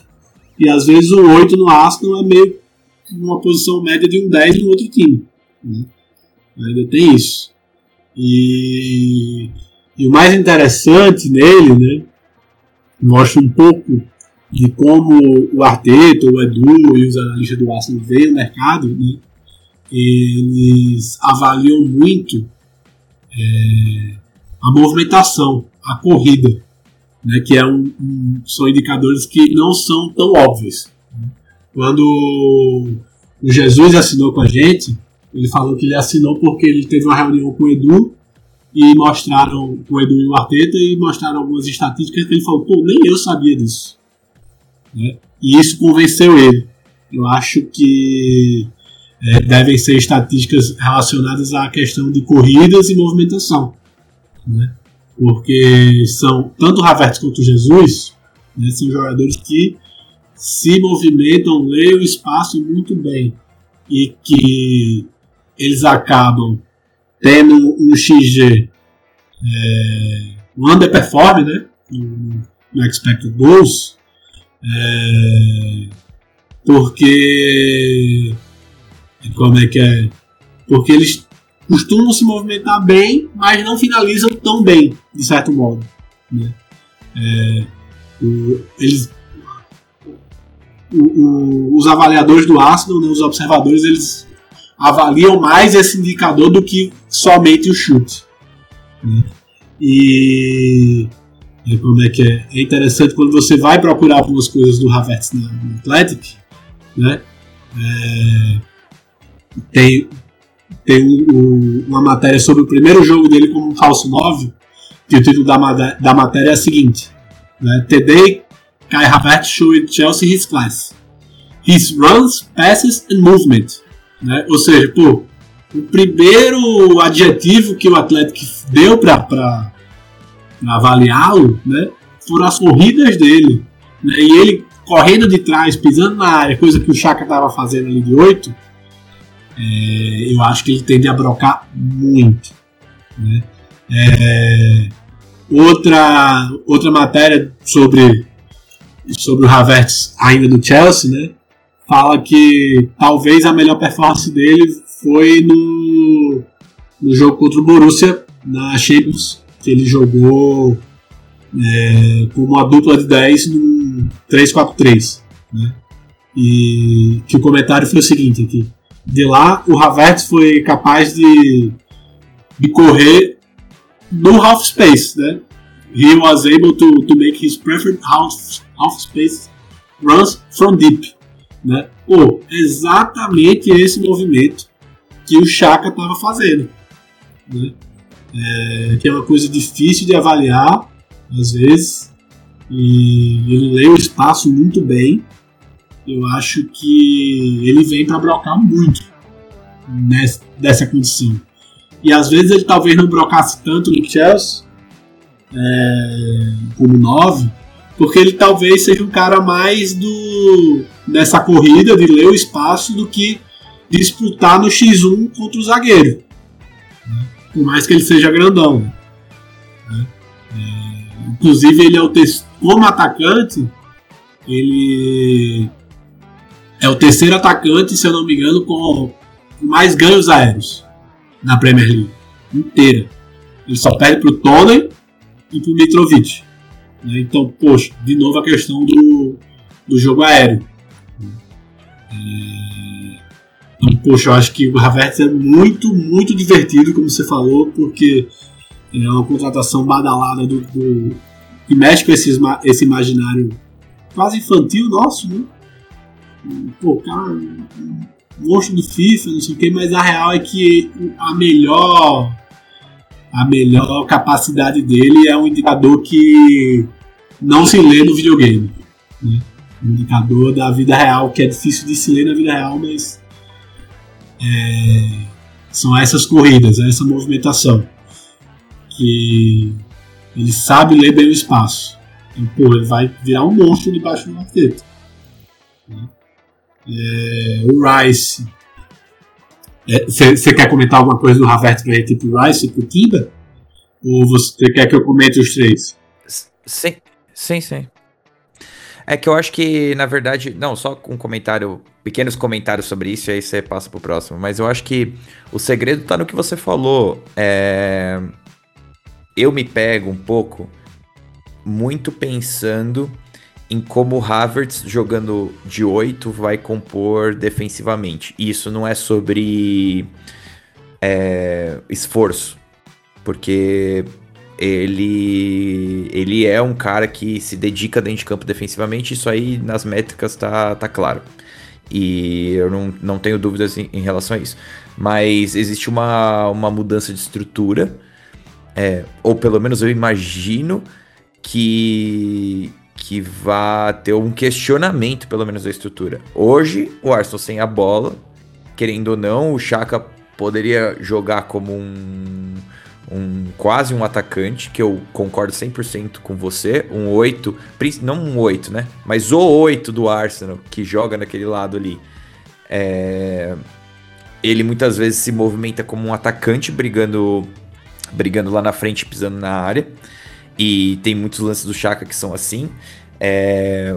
O Havertz talvez não seja o, o, o centroavante para para ser o, o, principal cara da, de marcar gols de um time, mas ele jogando de atacante com o Tuchel e mesmo é, jogando como um interior mesmo, um atacante interior nesse 3-4-3.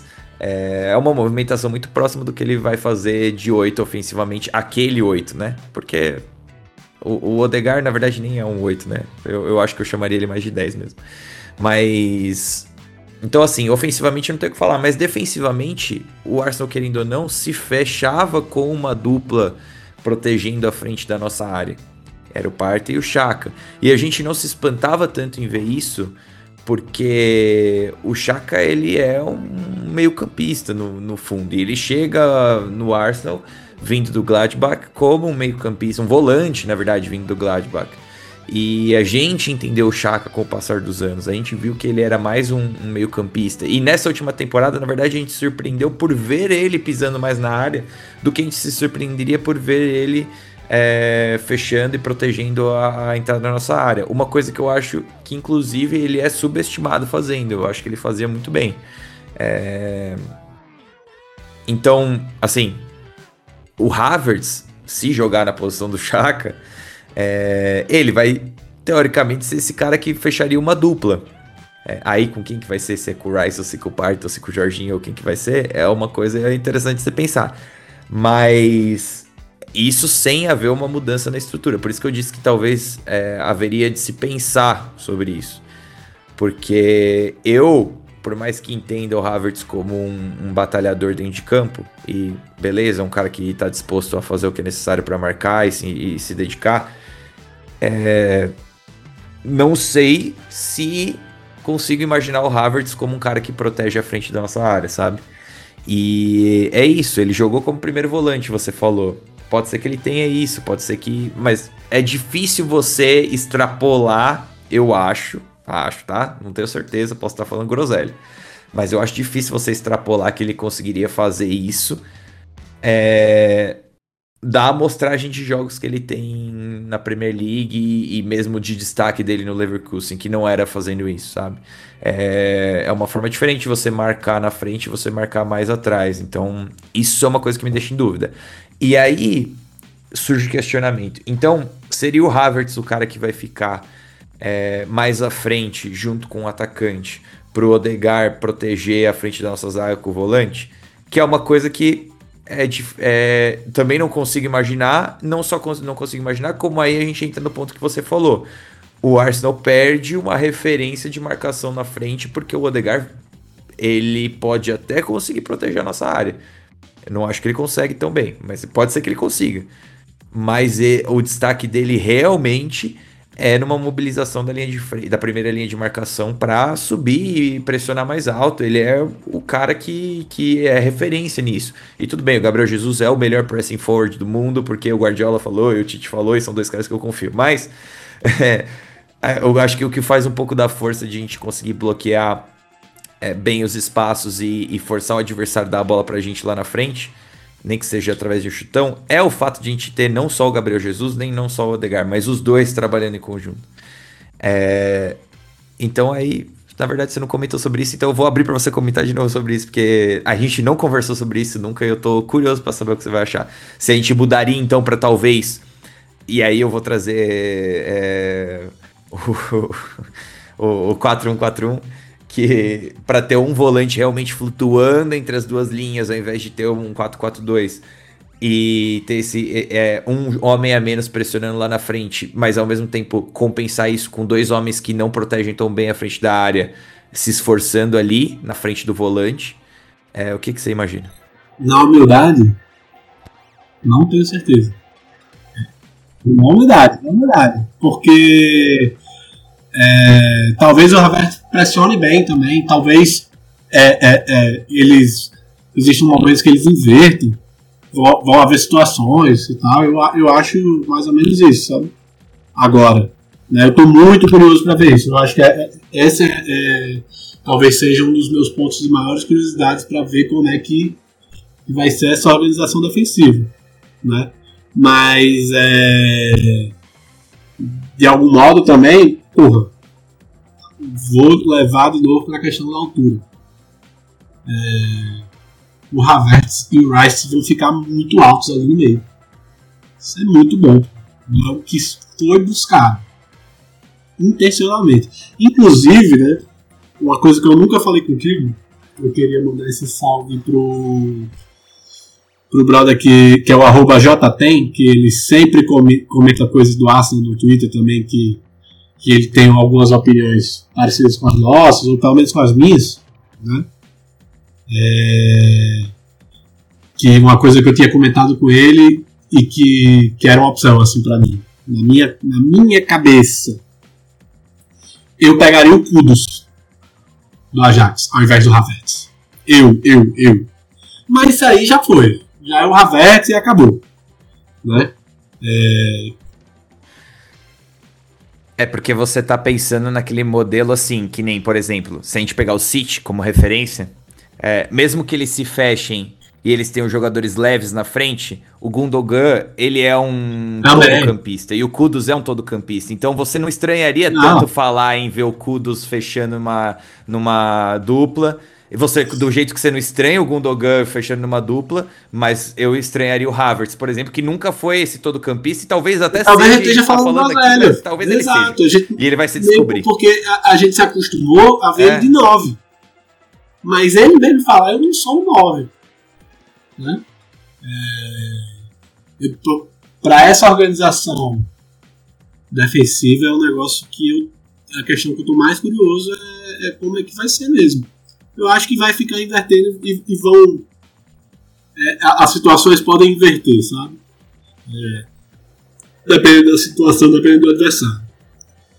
É, e acho que uma coisa que, que os dois padrões que vão determinar essa mudança vai ser serão é, os adversários que a gente deve pressionar mais alto melhor talvez o, o, o Havertz fique na base disso, ou adversários que a gente possa é, eventualmente ganhar uma disputa aérea depois. Que aí tal, é, é, é no, eventual contra-ataque. Né?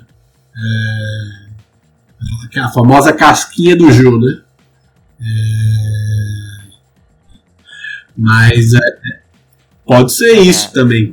Isso pode acontecer em uma determinada eventualidade. Né? Eu acho que é interessante como é, ele agrega é, essa polivalência a mais, né? que o Kudos não agregaria. Apesar que ele joga em todas. Né? O Kudos, ele se, pô, joga em todas. Jogador. Jogador e, e. Joga em todas, joga em todas. Ele só não tem essa valência e... física mesmo, mas ele joga. Em... Ele é, é, muito bom jogador. Muito bom. E estão falando que ele vai pro Brighton, tá? Vai ser chato. É, ele é, melhor, ele é melhor que o Neymar, não é? Não tem uma parada assim? É, ele, ele falou isso. Ele falou isso no, na Copa do Mundo que pra ele ele é melhor que o Neymar. Só que como ele é africano, ninguém dá bola. Né? Uhum. Nem tanto ao céu, nem tanto à terra. Né? Mas, eu, é. mas eu também acho que autoconfiança é um atributo forte. Certo? Sim. O cara que, que, que chega e fala no futebol, né? Aqui dá pra gente ser humilde, cara. Aqui a gente tá no podcast é, é outra coisa. Né? Mas no campo, é, autoconfiança, o cara chegar e falar eu sou o melhor, isso faz diferença. Sabe? É, do mesmo jeito que, que é outro indicador, já é, pulando o Rice, né, deixando o, que eu acho que é o que está mais aberto à discussão maior. Eu acho que a discussão do Timber é um pouco mais rápida, sabe? Uhum. É... Junto a esse indicador da confiança, tem, tem uma coisa que parece ser besta, mas não é nem um pouco besta. É o cara que já foi campeão. Sabe? Quando chegou o Zinchenko e o Jesus, que já foram campeões, eles, nesse ano, né? Eles viraram e falaram: a gente vai para ganhar. Os caras ficaram: não, pô, relaxa, pô, a gente vai pra Champions League. Aí, o Zinchenko falou: não, não, eu tô aqui é pra ganhar, pra porrada. Gente tá aqui pra isso. Vamos ser campeões. Né? Uhum. É... Como é que é? O cara só fala isso se ele já foi campeão. Sabe? Se, se montar um elenco com ninguém que nunca ganhou nada, e depois de uma, duas, três temporadas não ganhar nada, e fica uma, um, um cartaz amarelão, sabe? Eu acho que essa coisa da confiança faz diferença e ser campeão faz diferença. Eu tava conferindo assim, dos três, só quem foi campeão de liga, por mais que a liga holandesa seja bem mais fraca. Né? Mas o Timber ele já é bicampeão nacional. O Havertz é campeão da Champions League. Né? É, o Jorginho, quando veio, ele é campeão da Eurocopa e campeão da Champions League. Pô, são coisas que. E o Rice é campeão da. Na Conference, é mesmo. É mesmo, é importante isso aí. É, pai. Pô, Respeitar. Né? E... e. O Rice tem um histórico europeu grande, o Arsenal pode aprender. É, faz isso. Né? Mas enfim, é uma coisa que é importante. Eu tô, eu tô fazendo o trabalho dos, dos antes. Ah, foda-se. é... Mas é uma coisa que mas quando, viu, ó, deixa eu. Quando a porrada come, você. Fala aí, fala aí. Tá, é, deixa eu falar. É, esse negócio do, do, de ser campeão é importante. E uma coisa que eu. Quem foi agora? Eu tava ouvindo, na verdade, o, o podcast o Arsenal Vision. Acho que foi isso. E eu ouvi uma coisa que me assim, cara, me marcou demais, demais. Não sei explicar, não sei explicar. Depois a gente vai falar do Rice em, de, em profundidade, mas assim, eh, eu acho que tem a ver com esse negócio de ser campeão. E tem a ver também com o negócio da estatura que a gente bateu bastante aqui. É... O, o Clive, do Arsenal Vision Podcast, ele falou assim: tem jogos que você ganha no túnel. Tem jogos que você ganha no túnel. O que, que ele quis dizer com isso, né? Ele disse assim: Cara, tem jogos que a, a transmissão abre, a transmissão abre e a câmera tá lá no túnel. E você olha pro lado e tá o time adversário. E o time adversário são uns caras de 1,90 e os caras com. É, que já passaram por tudo e que você sabe que eles não, só, não pegam só forte, os caras têm técnica pra caralho. E o que, que você vai fazer contra esse time, sabe? É, o fator intimidação, né? Que não é intimidação no sentido ah, machão, de bater um no outro. Mas o sentido de realmente você olhar pro lado e falar assim, caralho, fudeu. E que é uma coisa que o torcedor do Arsenal, na verdade, tem uma. Uma certa familiaridade, porque, cara, se você olha aquele time dos Invincibles, não tem uma pessoa que não olha para mesmo os, os, os, torcedores dos outros times, que não olha para aquele time e fala assim: caralho, olha o pool de talento que os caras tinham. E não era esse talento, era como a gente até conversou. É, foi sobre o Corinthians, não importa, então, pro torcedor do Arsenal, mas assim, é, um, pool de um pool de talento e jogadores de força, né? De espaço de força mesmo. Então você via, tinha um Thierry Henry que em um minuto tava segurando a bola na bandeirinha de escanteio e, no, e, e sem ninguém conseguir tirar dele. É, mas durante o jogo todo tinha atacado o espaço de uma forma absurda. É, inclusive, recentemente eu vi uma entrevista. Acho que foi do. Só um minuto. De quem foi a entrevista? Puta merda.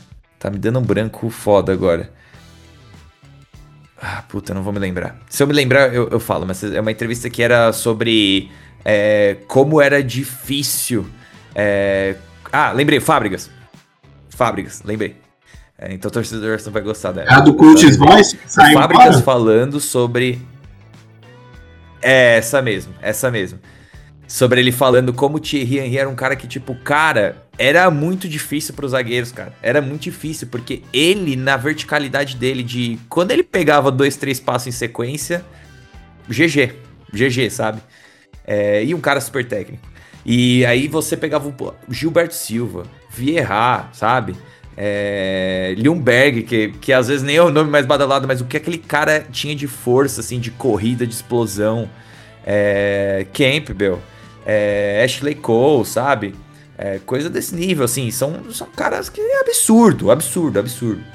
E, cara, é difícil a gente não imaginar. Eu consigo imaginar o inferno que vai ser na temporada que vem o time jogar contra o Arsenal, que essa temporada já mostrou tecnicamente o que é capaz, e na temporada que vem, de repente, esse time volta e adicionou força e fisicalidade. E um time que já teve o seu momen momento. Seu momento não, né? Mas mais de um momento. Momentos de ruptura, de, de, de quebra de. de, de, de é, mental, né? Essa quebra mental que faz o jogador é, crescer, repensar os momentos da, da que eles passaram e, e, voltar de novo com força. Então, cara, assim, é isso. Tem jogos que se ganham no túnel, sabe? Eu aposto que é, quando a gente tá falando de fazer 90 plus pontos na Premier League, tem jogos que você tem que ganhar no túnel, tá ligado? Você não dá para você entrar tentando se provar. A gente viu o Arsenal nessa temporada, né? Não tem como você querer entrar 38 jogos da temporada querendo se provar em campo, sem um pouquinho de, do adversário hesitar contra você. Porque se você tentar se provar 38 jogos, cara, o ser humano é o ser humano. Você não vai conseguir, sabe? Você precisa ter esse fator de hesitação do outro lado, que é uma coisa que o Arsenal vivia muito contra os adversários, mas a gente precisa que os adversários vivam um pouco contra o Arsenal.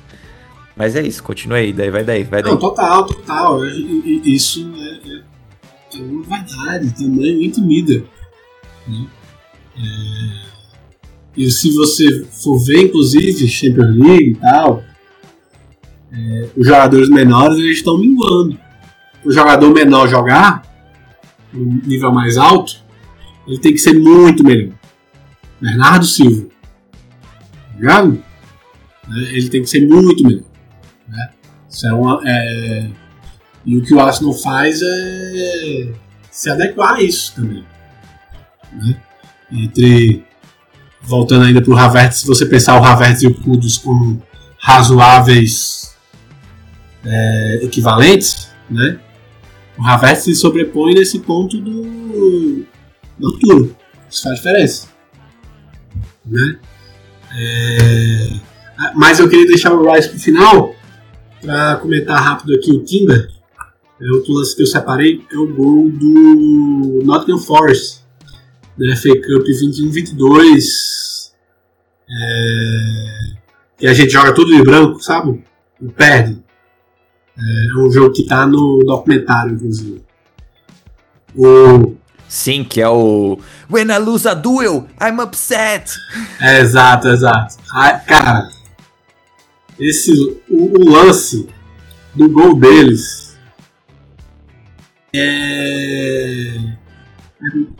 É, é o gol do Spence? Tá o, o, gol é do, do Brabham, mas o passe é do Spence. E o Spence ganha do Holding na corrida. E o Holding ele vai correndo em relação ao, ao, ao, Spence é, de freio de mão puxado. Na real nem é, nem é o gol, tô vendo o outro lance. Uhum. Né? Mas é. Cara, a questão é a seguinte: é que se por um lado, no meio a gente tá aumentando a estrutura, é, se a gente vai jogar com a linha super alta, super alta, que é o fato que ocorre, não dá pra gente ter, é, ainda mais com a opção de, de zagueiro para elenco, um zagueiro lento, como o Rode. O Rode é muito bom, na real. Né? É, ele é bom de elenco, ele, ele é bom em linha baixa, mas ele é lento. Ele é muito lento. E se você pensar para um zagueiro que entra nos jogos menores, que são jogos quando a linha fica ainda mais alta, que a gente sufoca ainda mais em cima e que tem ainda mais espaço nas costas da, da defesa, é, ter esse tipo de zagueiro que corra muito rápido faz toda a diferença, sabe? É o que durante muito tempo foi o, apesar dele não ser zagueiro, mas que ele era a transição defensiva do City era o Kyle Walker, que era tipo o talvez o jogador mais rápido da Premier League, né? E que ele era um tanque, que ele era muito rápido para recuperar. E, e o Timber, ele vai ter essa capacidade de recuperação, de aceleração, de rapidez, é, que vai poder, inclusive, é, de certo modo, poder rotacionar o Saliba em, em algumas partidas, mas também nos jogos menores mesmo, é, nesses jogos de FA Cup, é, ele vai dar uma segurança absurda. No jogo que, que o time vai se fechar lá atrás, o outro time, né, o time adversário vai, vai postar o ônibus, é, ele vai poder ajudar a fechar esse espaço. Eu, tô, tô eu, eu confesso a você que, de certo modo, eu tô muito animado com o time. Muito, muito animado. Não, eu tô muito animado. Eu acho que ele. Ele. Não sei, porque a gente. Talvez mais animado que, do que o, os outros dois. Então. É isso que eu quis dizer, o que é uma coisa absurda. Mas é que ele dá uma segurança é, pro campeonato, né? É, enorme. Não é uma segurança para ganhar uma partida, é uma segurança para ganhar um campeonato. Né? Então acho que é uma contratação braba. E eu vou, eu, eu vou mais longe, Marcelo, eu vou mais longe, porque é, eu tenho na minha cabeça que a chegada do Timber ela ficou ofuscada porque a gente está trazendo uma, uma um grande jogador do, de um rival que era uma puta promessa e os caras pagaram uma bala gigantesca e, todo, e era o sonho de consumo de todo mundo naquela época. E até agora mesmo o Real Madrid queria trazer nessa janela, mas é, queria que o, o, Chelsea esperasse. Para o Chelsea era muito vantajoso o, o, Arsenal comprar ele antes do fim do ano fiscal, que, que foi o que aconteceu. Então, assim, tem várias coisas, né? Mas assim, tem essa, esse grande jogador que a gente está trazendo e tem o sonho de consumo de muitos, dos muitos, dos muitos, de 90% do, do fandom do Arsenal, que é o Declan Rice. Então tá sendo ofuscado um pouco a contratação do Timber, mas vou ser bem sincero, cara, o Timber é uma contratação muito diferente, por exemplo, é, de uma contratação do Ben White. Ah, mas o Ben White veio, veio jovem. Ah, mas o Ben White tinha lastro de de, de seleção de base, o Ben White era bem falado por todo mundo, o Ben White tem uma qualidade. Bielsa, né?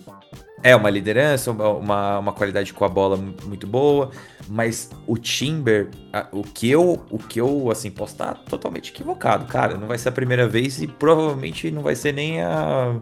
Ainda vai ter pelo menos mais umas 90% de vezes que eu vou estar errado. Mas, em, em escala, assim. Mas, é, eu acho que ele, ele é um cara que tem potencial, assim, para revolucionar ali o time do Arsenal no, no, no, no, sei lá, nos próximos 6, 7 anos. No sentido de, assim, ele ser um zagueiro, uma peça. Zagueiro, tô falando zagueiro, mas eu acho que ele, vai, ele não vai ser zagueiro, para ser bem sincero, eu acho. Ele ser uma peça que os rivais não tem como copiar, assim, sabe? Em característica, em, em, em qualidade com a bola, meio que, que nem um Saliba, assim, praticamente. É, você fala assim, se o, por exemplo, é, o United se o United sair hoje e falar assim: quero comprar um zagueiro alto, forte, bom com a bola e que tem uma tomada de decisão top, sabe? Top. E que consiga jogar numa, numa linha alta que nem o Sali, porque não é só velocidade, mas também noção, né?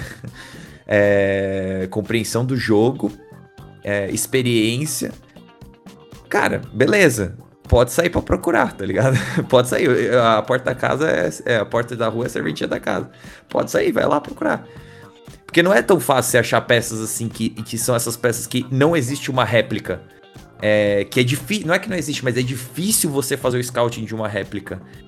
E quando você faz, ainda assim, é muitas vezes o time que tem essa réplica ou vai cobrar um valor absurdo que você não quer, ou não vai querer vender, sabe? é difícil você achar essa peça. E eu, e eu acho que o Timber, ele se encaixa um pouco nessa, né, nessa, nesses moldes, assim. É que ele é muito jovem, ele tá vindo de uma, como a gente já falou, veio uma liga, uma liga mais fácil, de um time que muitas vezes é laboratório e tudo mais. Mas assim, é... ele é uma peça que, aos meus olhos, é o futuro da, das posições ali. Dessa versatilidade nas posições ali. E. E assim, talvez a gente não esteja vendo isso agora e talvez eu esteja projetando bastante, porque afinal de contas a gente não viu ele jogar e ele está indo para a Premier League, ele está indo para um contexto novo e tudo mais. Mas, é... assim, eu não sei que, que muita coisa diferente que ele vai achar na, na, Inglaterra que não tem na Holanda, sabe? Tem frio, tem chuva, tem jogo com frio e chuva e todo mundo gosta de tomar cerveja. Então, assim, eu acho que a adaptação vai ser meio que que, que, que fácil. Mas assim, essa, isso que me, que, que me deixa animado em relação a essa, essa contratação.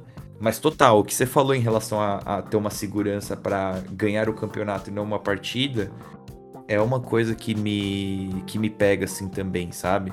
É, ainda mais porque dificilmente nessa temporada a gente vai ter azar com o Tomiasso de novo. Eu falei que ele é de decepção, mas vai que ele só fique fora na Copa da Ásia sabe? Já vai ser ótimo.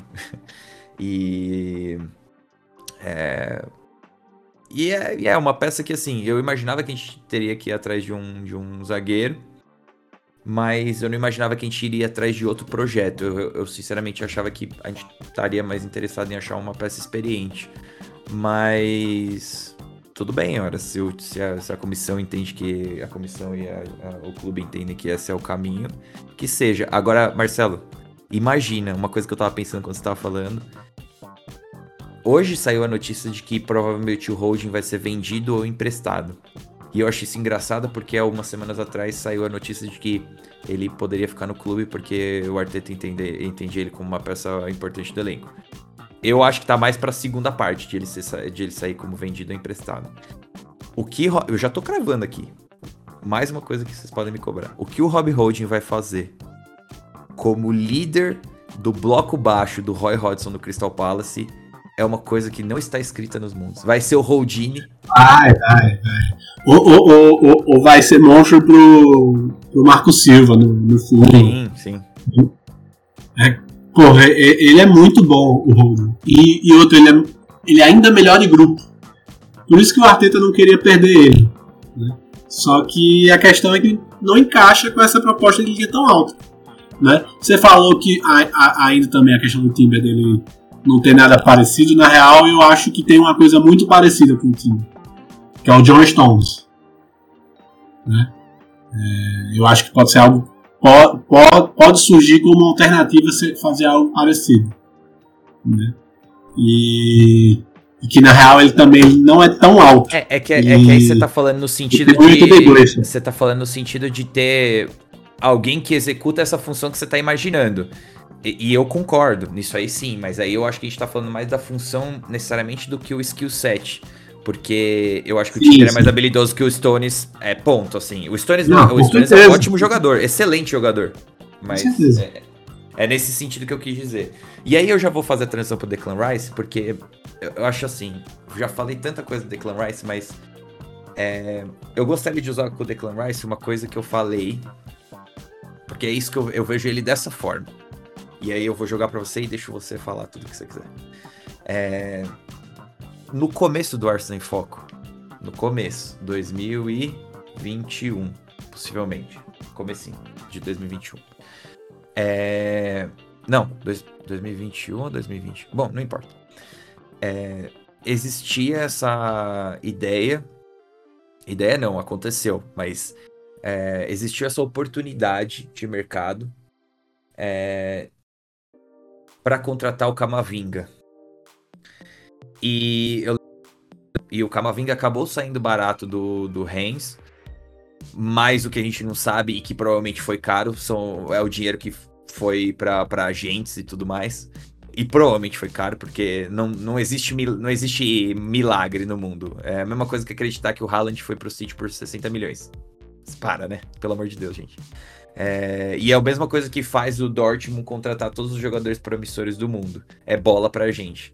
É, então, assim, não existe milagre e acabou saindo por 30 milhões. Mas eu lembro que a época eu fiquei muito, muito pilhadaço. Que eu achava que ele tinha que ir pro Arsenal, tinha que ir pro Arsenal, tinha que ir pro Arsenal. Porque eu via no, no Camavinga uma coisa que eu não me lembro pode ser que se eu pare para pensar e comece a ver nomes, eu, eu, eu, eu associe e fale, não, esse jogador aqui tem um pouco disso. Mas uma coisa no Cavavinga que ele era, para mim, um leão marcando, muito bom marcando no, no um contra um. Assim, dificilmente, difícil passar dele, ágil, entrava no teco mesmo, entrava de corpo e ele nem é muito grande, tão grande quanto o Declan Rice. Mas que com a bola ele era tão bom quanto, assim, driblava e conduzia com uma facilidade que é era assustadora para mim época. E beleza, hoje a gente já tem mais lastro dele jogando Champions League, jogando no Real, jogando de lateral, jogando no meio campo, é, passando bola pra caramba também.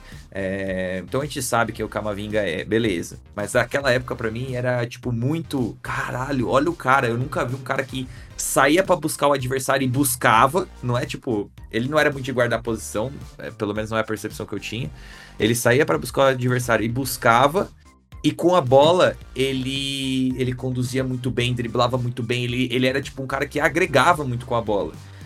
Que em certo ponto é muito do que o, o Kanté fez no auge dele, que as pessoas acho que não associavam tanto no começo. No começo era realmente a dicotomia do cara é, volantão que só marcava cão de caça, mas na verdade o Kantezinho gaúcho existe. É que se lesionou muito, mas existe. Ele é um jogador muito bom com a bola é, seguro tecnicamente. Então, acho que existia um pouco desse misto, assim. E, e, o Camavinga, por ser mais leve, um pouco mais baixo, também tinha uma, uma questão de ser muito bom no, no, no, no 360. É... E muitos dos dribles dele eram muito mais no, no, na questão da, da, disso, de conseguir sair rapidamente com, a, com agilidade, do que necessariamente de força mesmo, de pôr na frente. E aí, então, para mim, esse é o paralelo que eu quero fazer com o Declan Rice, que eu demorei tanto tempo de conseguir reavivar na minha cabeça. Mas é isso que eu consigo enxergar nesse jogador, e por isso que eu acho que no fim do dia pode ser que ele joga de seis, primeiro volante, tudo mais. E eu acho que ele tem essa capacidade. Acho que é subestimada a capacidade de passe dele, talvez não pelos fãs brasileiros do Arsenal, mas eu tenho eu cravo aqui que o fã britânico é subestima a capacidade de passe do Declan Rice, acha que ele só sabe fazer invertida longa, quando na verdade eu acho que ele precisa ser lapidado para trabalhar em, em, distâncias menores e com um pouco mais de, de enganação no passe e tudo mais. Eu acho que ninguém é melhor que o Arteta para indicar o caminho para ele nisso. Mas eu acho que ele seria subutilizado no sentido de que ele é muito. Ele marca com muita força, ele é muito bom marcando, ele cobre um espaço que nem um animal, ele é talvez Prime Casemiro vezes 1.25 em relação a cobrir espaço com velocidade. Ele é muito rápido cobrindo espaço. E. E ele é muito bom com a bola no pé. Assim, é, é assustador também. É assustador o que ele faz com a bola no pé, conduzindo em velocidade. Aí sim eu acho que, diferentemente do Camavinga, muito mais é, ganhar. É, ele até tem engano, assim, sabe? Tem um, inclusive, um gol dele, não sei se é na Conference ou se é na Premier League, onde que é, mas que ele conduz o campo inteiro, finge que vai para um lado, o cara vai, ele já. Imagina, você já correu 70 metros do campo. Quando você tá no final dos 70 metros, na entrada da área, ao invés de você se, se despedaçar, ele ainda fingiu que ia pro lado, deu um corte seco e meteu de esquerda a, a caixa. Então, assim, o cara que tem um fôlego de, de dragão, assim, sabe? É. Não sei. Dragão não é uma criatura que existe de verdade, gente. É fôlego de, sei lá, cavalo, pronto. É. Um fôlego gigantesco. É... Cobre espaço com muita velocidade, conduz muito bem, dribles mais de, de força mesmo, de colocar na frente. Apesar de ter muita técnica, muita técnica, sabe? É, a bola raramente sai do controle dele. E essa, essa, é, esse negócio de chegar na área para bater ou na entrada da área para bater, é, não tem, sabe? Não tem. Você, é, você pode ensinar, não é que é contra ensinar. Você ensina o jogador a fazer isso. E tem muitos jogadores que, por exemplo, o Odegar é um exemplo, que tem técnica o suficiente, entende o suficiente do jogo para se tornarem bons nisso. Mas se o cara tem isso dele, tá ligado? É, é um é um molho diferente, cara. É um molho diferente. Então, assim, Declan Rice é, é Pacing Power, né? É o PMP, PMP, Pacing Power e, cara, imagina, imagina Declan Rice podendo saltar na pressão. Se você tem Gabriel Jesus Odegar. E é por isso que eu imaginava o Havertz como um atacante, né? para ele fazer a, a rotação com, com o Saco, com o Gabriel Jesus. Mas você tem caras muito bons na primeira linha de marcação. E quando você precisa tomar aquela decisão que muitas vezes o Partey e o Chaka ou são lentos ou erram na, na hora de, de, de, saltar, é agora, agora você tem que saltar. Você tem um cara que nem o Declan Rice para saltar. E tudo bem, de primeiro volante ele também pode ajudar nisso, mas assim, é... eu tô pensando mais no Chaka mesmo, que deixava a desejar nesse sentido. Agora é pra saltar, e aí tem o Declan Rice lá que. E aí soma o fator de que o jogo já acabou no túnel que os caras já viram o Declan Rice com o uniforme do Ars. Aí, sabe, eu tô, eu tô me empolgando aqui demais, mas. Marcelo, fala aí, agora eu vou deixar com você. Já, já fiz toda a minha, minha mágica, minha ilusão, o lúdico. Eu vou botar o pé no chão, tá? Eu, eu tava olhando aqui os números do Rice, não sei o que, juntando com o que, o que eu tenho, porque eu não assisti tanto o West Ham assim, na real. É, vi, vi gente, vi gente já comentando com, com o mapa de calor, dizendo que foi quando a gente achou que ele ia para ser um 8, né? Pela esquerda, porque ele tem o um mapa de calor mais concentrado na esquerda mesmo. É, é, mas você vê que na real essa coisa é, o. tô comparando ele com, com, com o Chaka, tá? É, eu tô aqui nesse momento com as duas abas abertas do soft score do, do Rice e do Chaka, mudando assim, invertendo, para ficar meio que sobrepondo uma, um mapa de calor no outro. E, e o Chaka pisa muito, pisou muito mais na área, né? E, e também tem a coisa do, do Rice, ele 22, 23 ele foi esse, esse lado canhoto, 21, 22 também foi um lado canhoto da, da base do meio campo. E na 20 21 que ele jogou mais como dá para ver ele mais como volante pelo mapa de calor, né? E, e pelo chute também é, você vê que o Rice ele tinha um chute por jogo o Chaka ele tinha 1.1 chute por jogo, era quase igual. Só que chute no alvo, o Rice 0.2, né, um chute certo a cada 5, e, e o Chaka 0.4 chutes certos por jogo. mas porque era mais chute certo do, do Chaka, porque ele pisava mais na área, aparecia mais sozinho, enquanto eu vejo que o Rice talvez ele chutasse mais de longe. Né? Não, talvez ele. Não sei se como 8 ele pisaria tanto assim na área. Né? E botando o pé no chão de novo. É, tem o lance dele ser inglês, né? É, o Arsenal claramente, desde o do Arteta Edu, né? Eles querem deixar o elenco mais britânico. Isso é uma intenção clara, porque o Arsenal sofreu é, quando tinha o elenco dos franceses. Isso é questão é, sociológica lá deles, que é uma coisa que daqui eu não me importo muito, tá? Pelo menos para eu ver o meu joguinho. Porque eu quero só que o melhor jogador jogue no meu time, só isso. Não, ele pode ter nascido na Inglaterra, no Brasil, é, tanto que for. Se for o melhor jogador, tá comigo. Aí você para pra pensar se ele é o melhor jogador mesmo. E para algumas coisas ele talvez seja. Outras não. Mas é, eu vejo que é uma contratação também para deixar o elenco mais britânico do que qualquer outra coisa. Mais do que ele é um bom jogador. Encaixa. Parece que encaixa. Né? Mas é, é, é. por causa disso que eu falo. Não, tô mais animado com o Timber. Bem mais animado com o Timber do que com o Rice.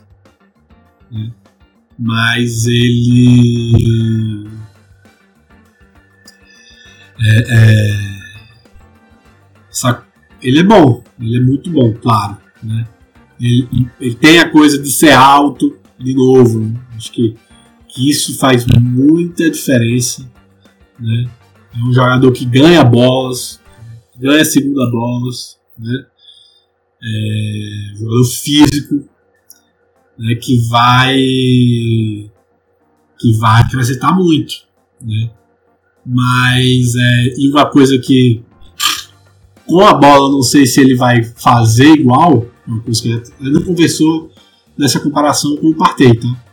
Desse jeito. Mas uma vez que a gente falou do Partey, é, que o Partey ele, ele acha o saco abertão, uma facilidade que eu vou sentir falta.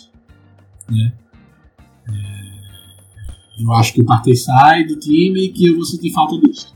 Não vai sentir falta, não. Não é? vai sentir falta. Mas. Confiar, confiar. Mas é como é que é. é é como é que.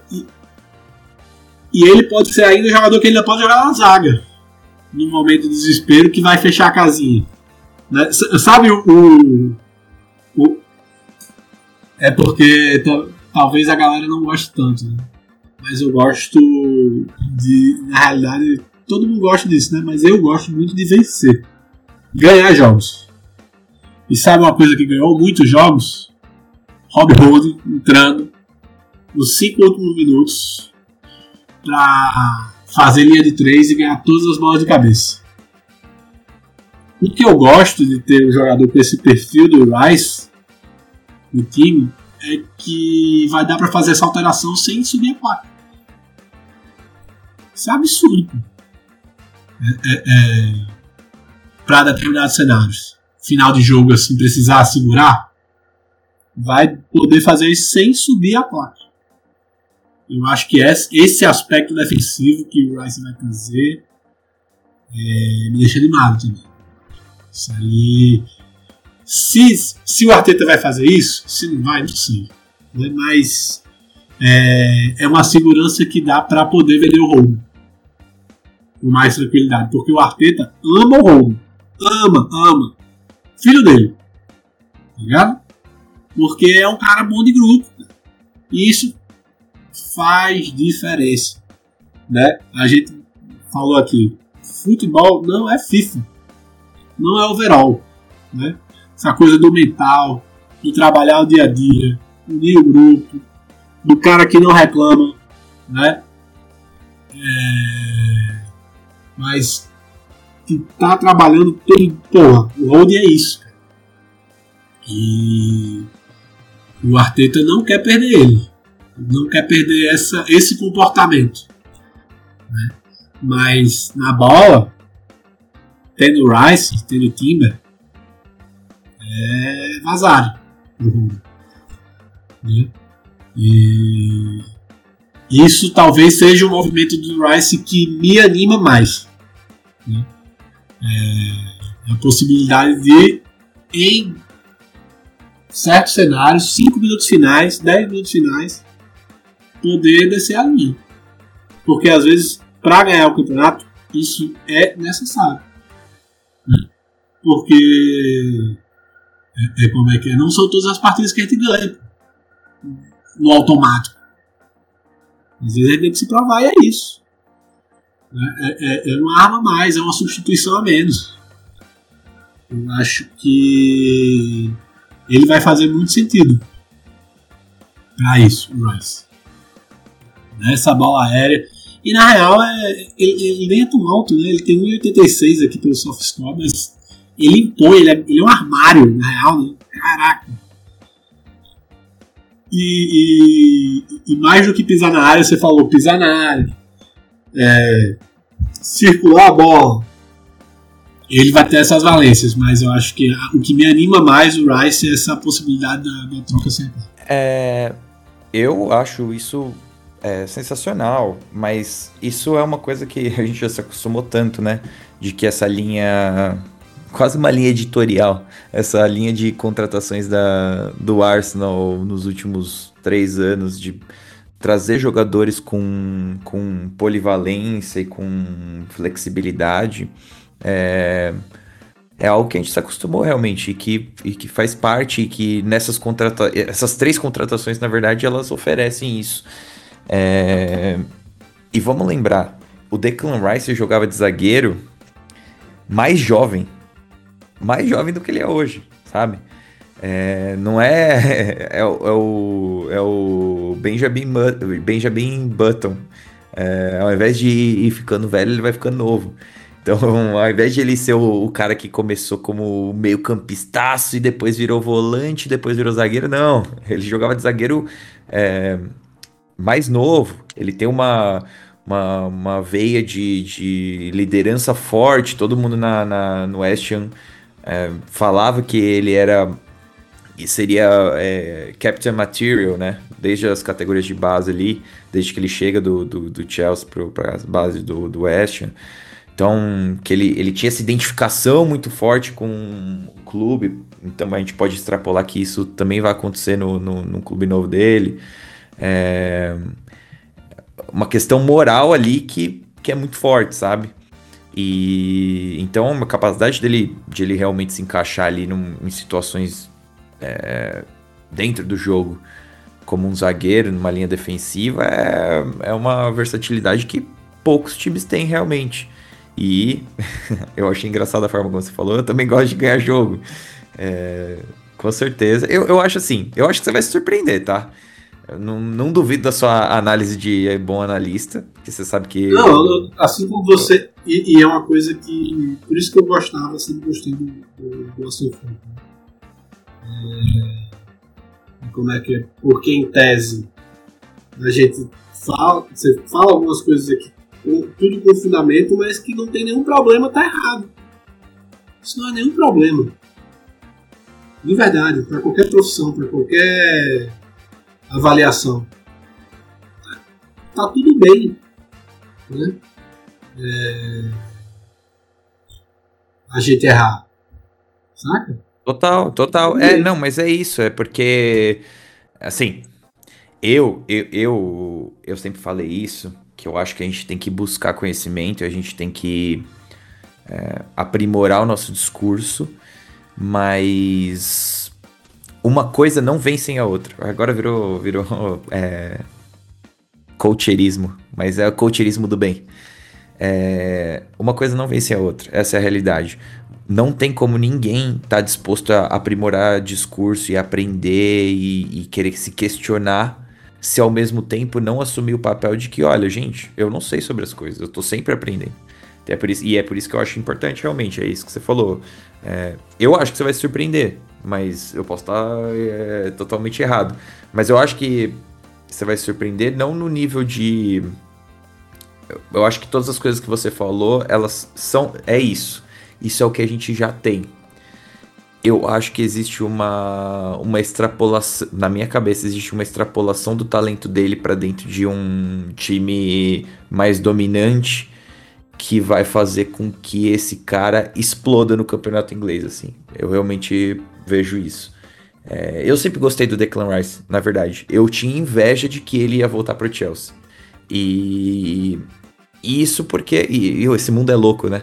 Mas eu pensava isso porque, cara, óbvio, o cara era cria do Chelsea antes. E, tipo, beleza que foi, que foi tocado de lá, mas é, melhor amigo do Mason Mount. Mason Mount agora tá em evidência. Chelsea ganhou a Champions. É questão de tempo até o Chelsea pagar. Chelsea precisa de meio campista. Já faz umas quatro temporadas que os caras precisam de meio campista e não compravam meio, meio campista. Então, para mim era assim: era questão de tic-tac, tá ligado? Tic-tac, uma hora ele vai chegar lá.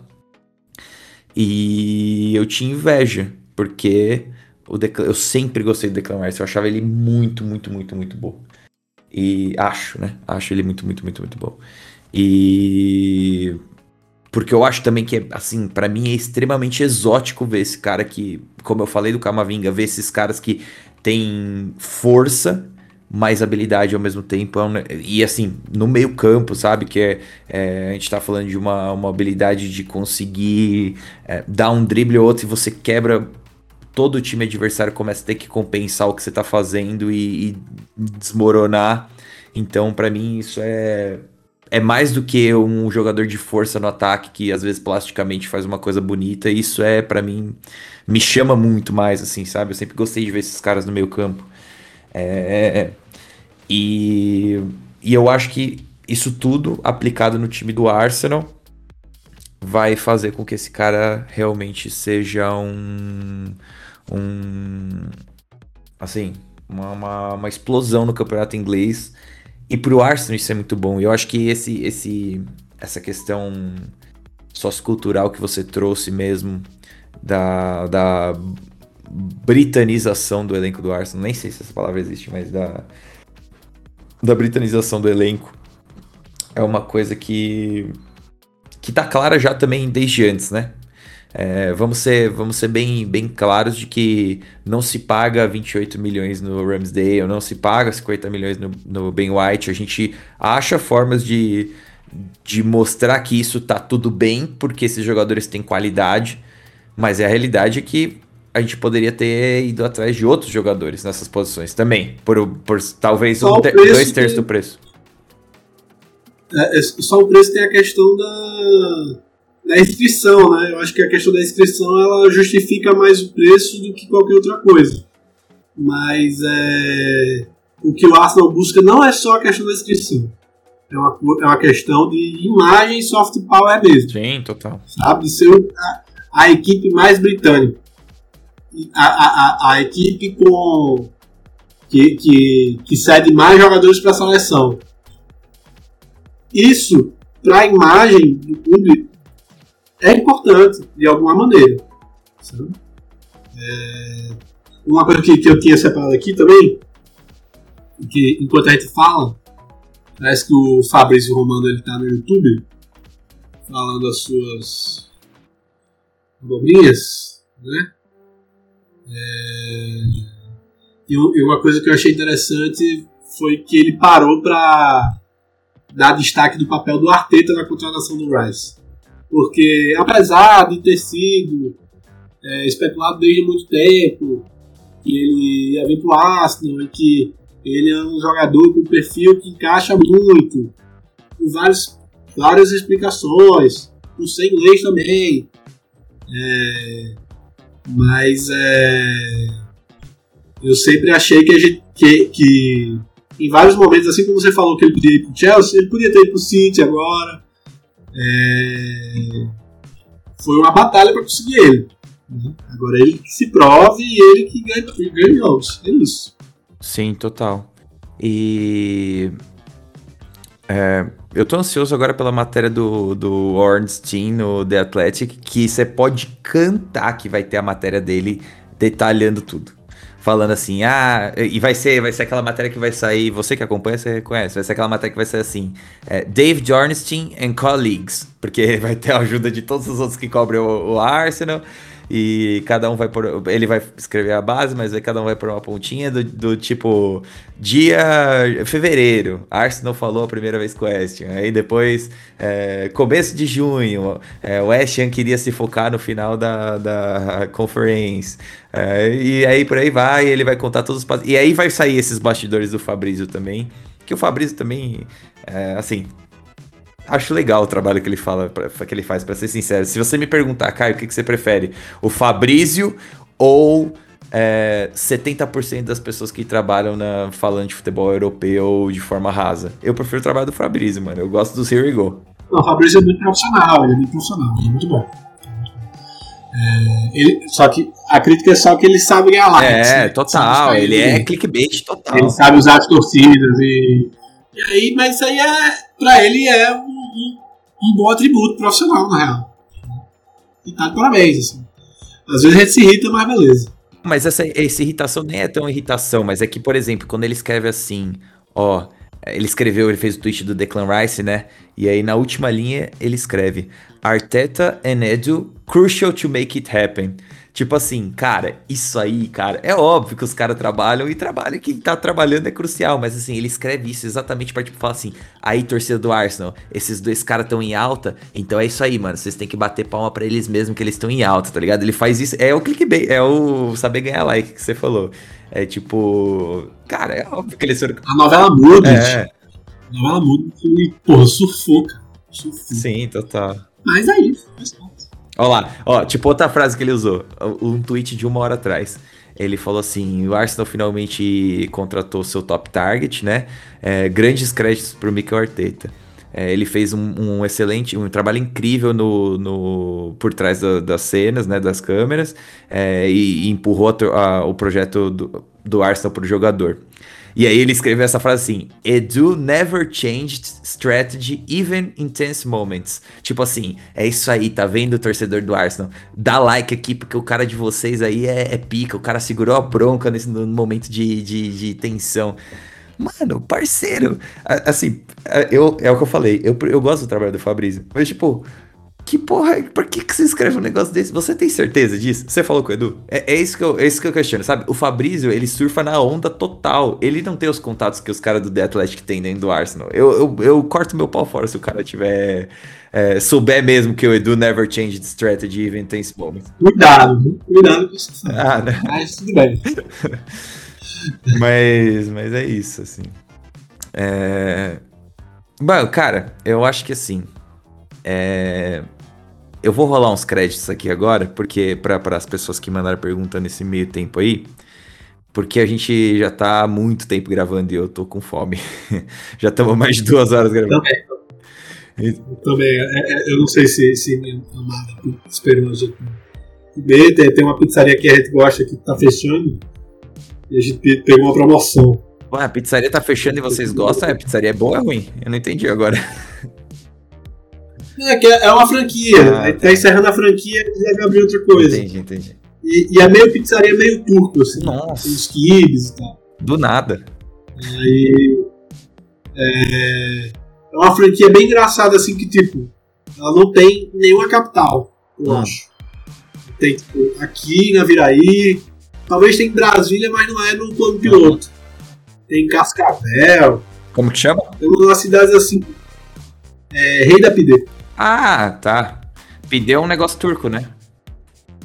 Isso, isso. Mas eles fazem pizza também. É, mas é tipo esfirra, né? E acho que ela tava falando. Mas é isso, né? Foi legal, foi legal, foi massa. É. Falou muito, gente. Eu vou, eu vou rolar um, vou rolar um crédito aqui, ó. Primeiramente, mandar. Deixa eu ver se eu consigo em ordem aqui. Eu vou saindo, tá? Ah, então, vai lá, vai lá, vai lá, vai lá. Você quer uma luz? Tamo junto, tamo junto. Vai lá, vai lá, vai lá. Obrigado, hein, mano. E valeu, muito obrigado aí. Vou, você tá, já tá convidado para participar de novo. Mas a gente vai se falando no private. Hum. Claro. Tamo junto. É isso, gente. É... Então, vamos lá, vou rolar uns créditos aqui pra galera. é, tentar pôr em, pôr em ordem. Deixa eu ver se eu consigo pôr em ordem. Bom, vai na ordem do meu amor. Não, todos, todos estão juntos do meu amor. Primeiro um salve, um abraço pro Jamil, o Peixer Viajante. É, tinha mandado, pensando na próxima temporada, quais jogadores gostaria que o clube contratasse. Eu tô um pouco atrasado, Jamil, desculpa, mas um abraço, obrigado por ter por estar acompanhando aí o Arsenal em Foco no projeto. Espero que você goste desse episódio. É, um abraço também pro Matheus Pereira, arroba Pereira M10, que tinha perguntado sobre o Kiver na direita é, que ele jogou realmente é, de zagueiro pela direita. É, Matheus, é aquilo. Acho que ele foi bem, mas a gente falou tanto do holding nesse, nesse episódio que eu acho que tá explicado, né? É, o Kiefer jogar na direita, ele podia até ter ido mal e desengonçado, que em característica, assim, ele já é um jogador diferente do holding, já ajuda bastante. Abraço. Um abraço também pro Gilson Lucas, que mandou, tirando as vontades do jogador da questão, você concorda que seria bom manter o Tierney no elenco para não fazer o que Zinchenko faz, mas por ser capaz de entregar mais solidez defensiva?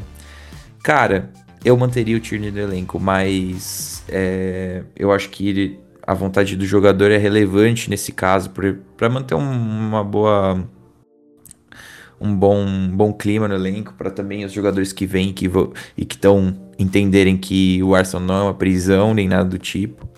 É, acho que depende de Tomiasso permanecer é, saudável. Eu acho que o Timber pode fazer isso também.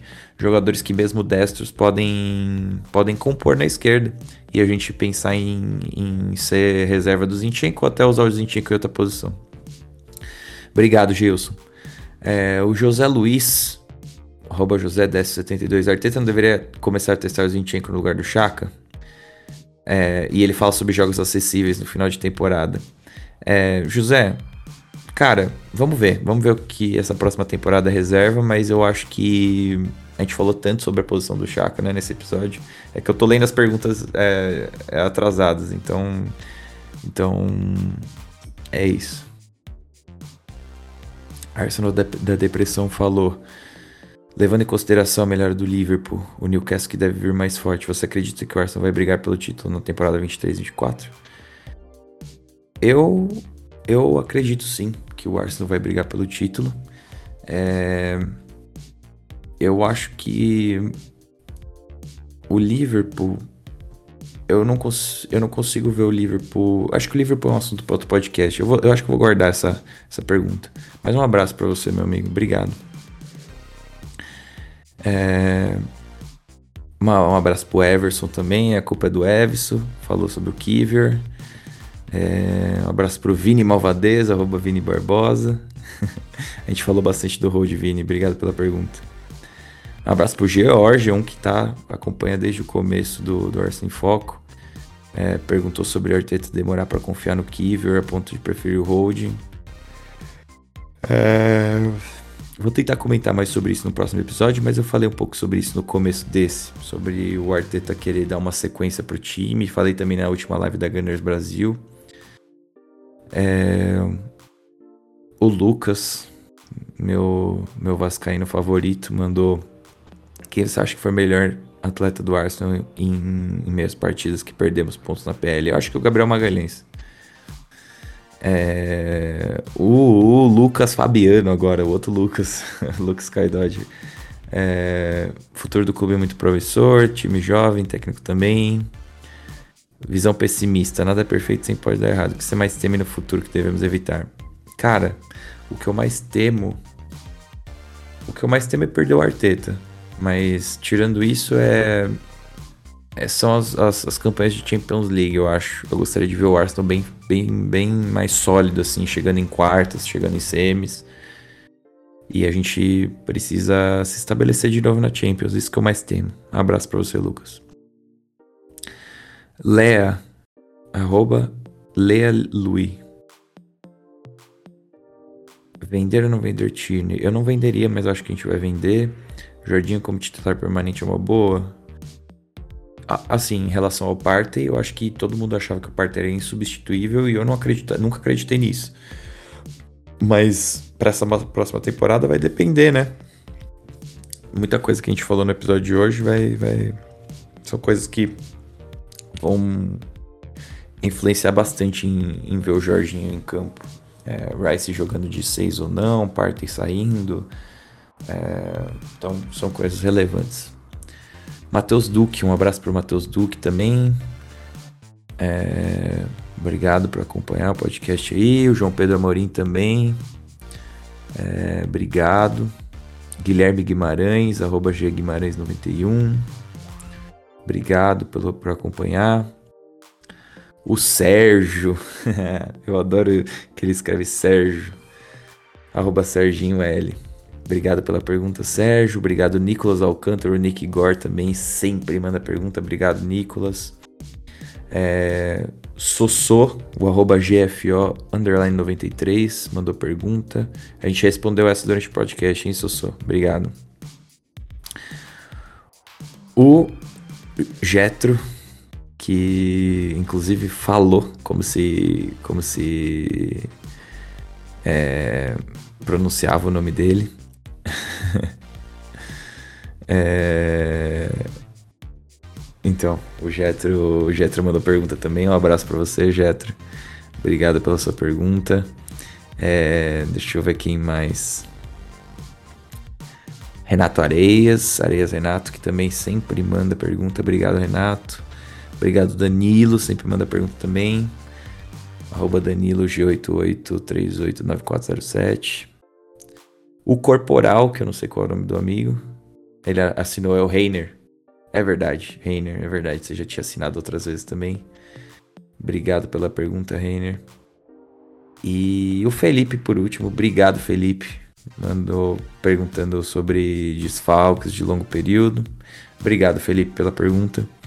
Obrigado para todos vocês que aguardaram por esse episódio aí. Tamo de volta, tá bom? É isso. A gente se vê na próxima. Valeu!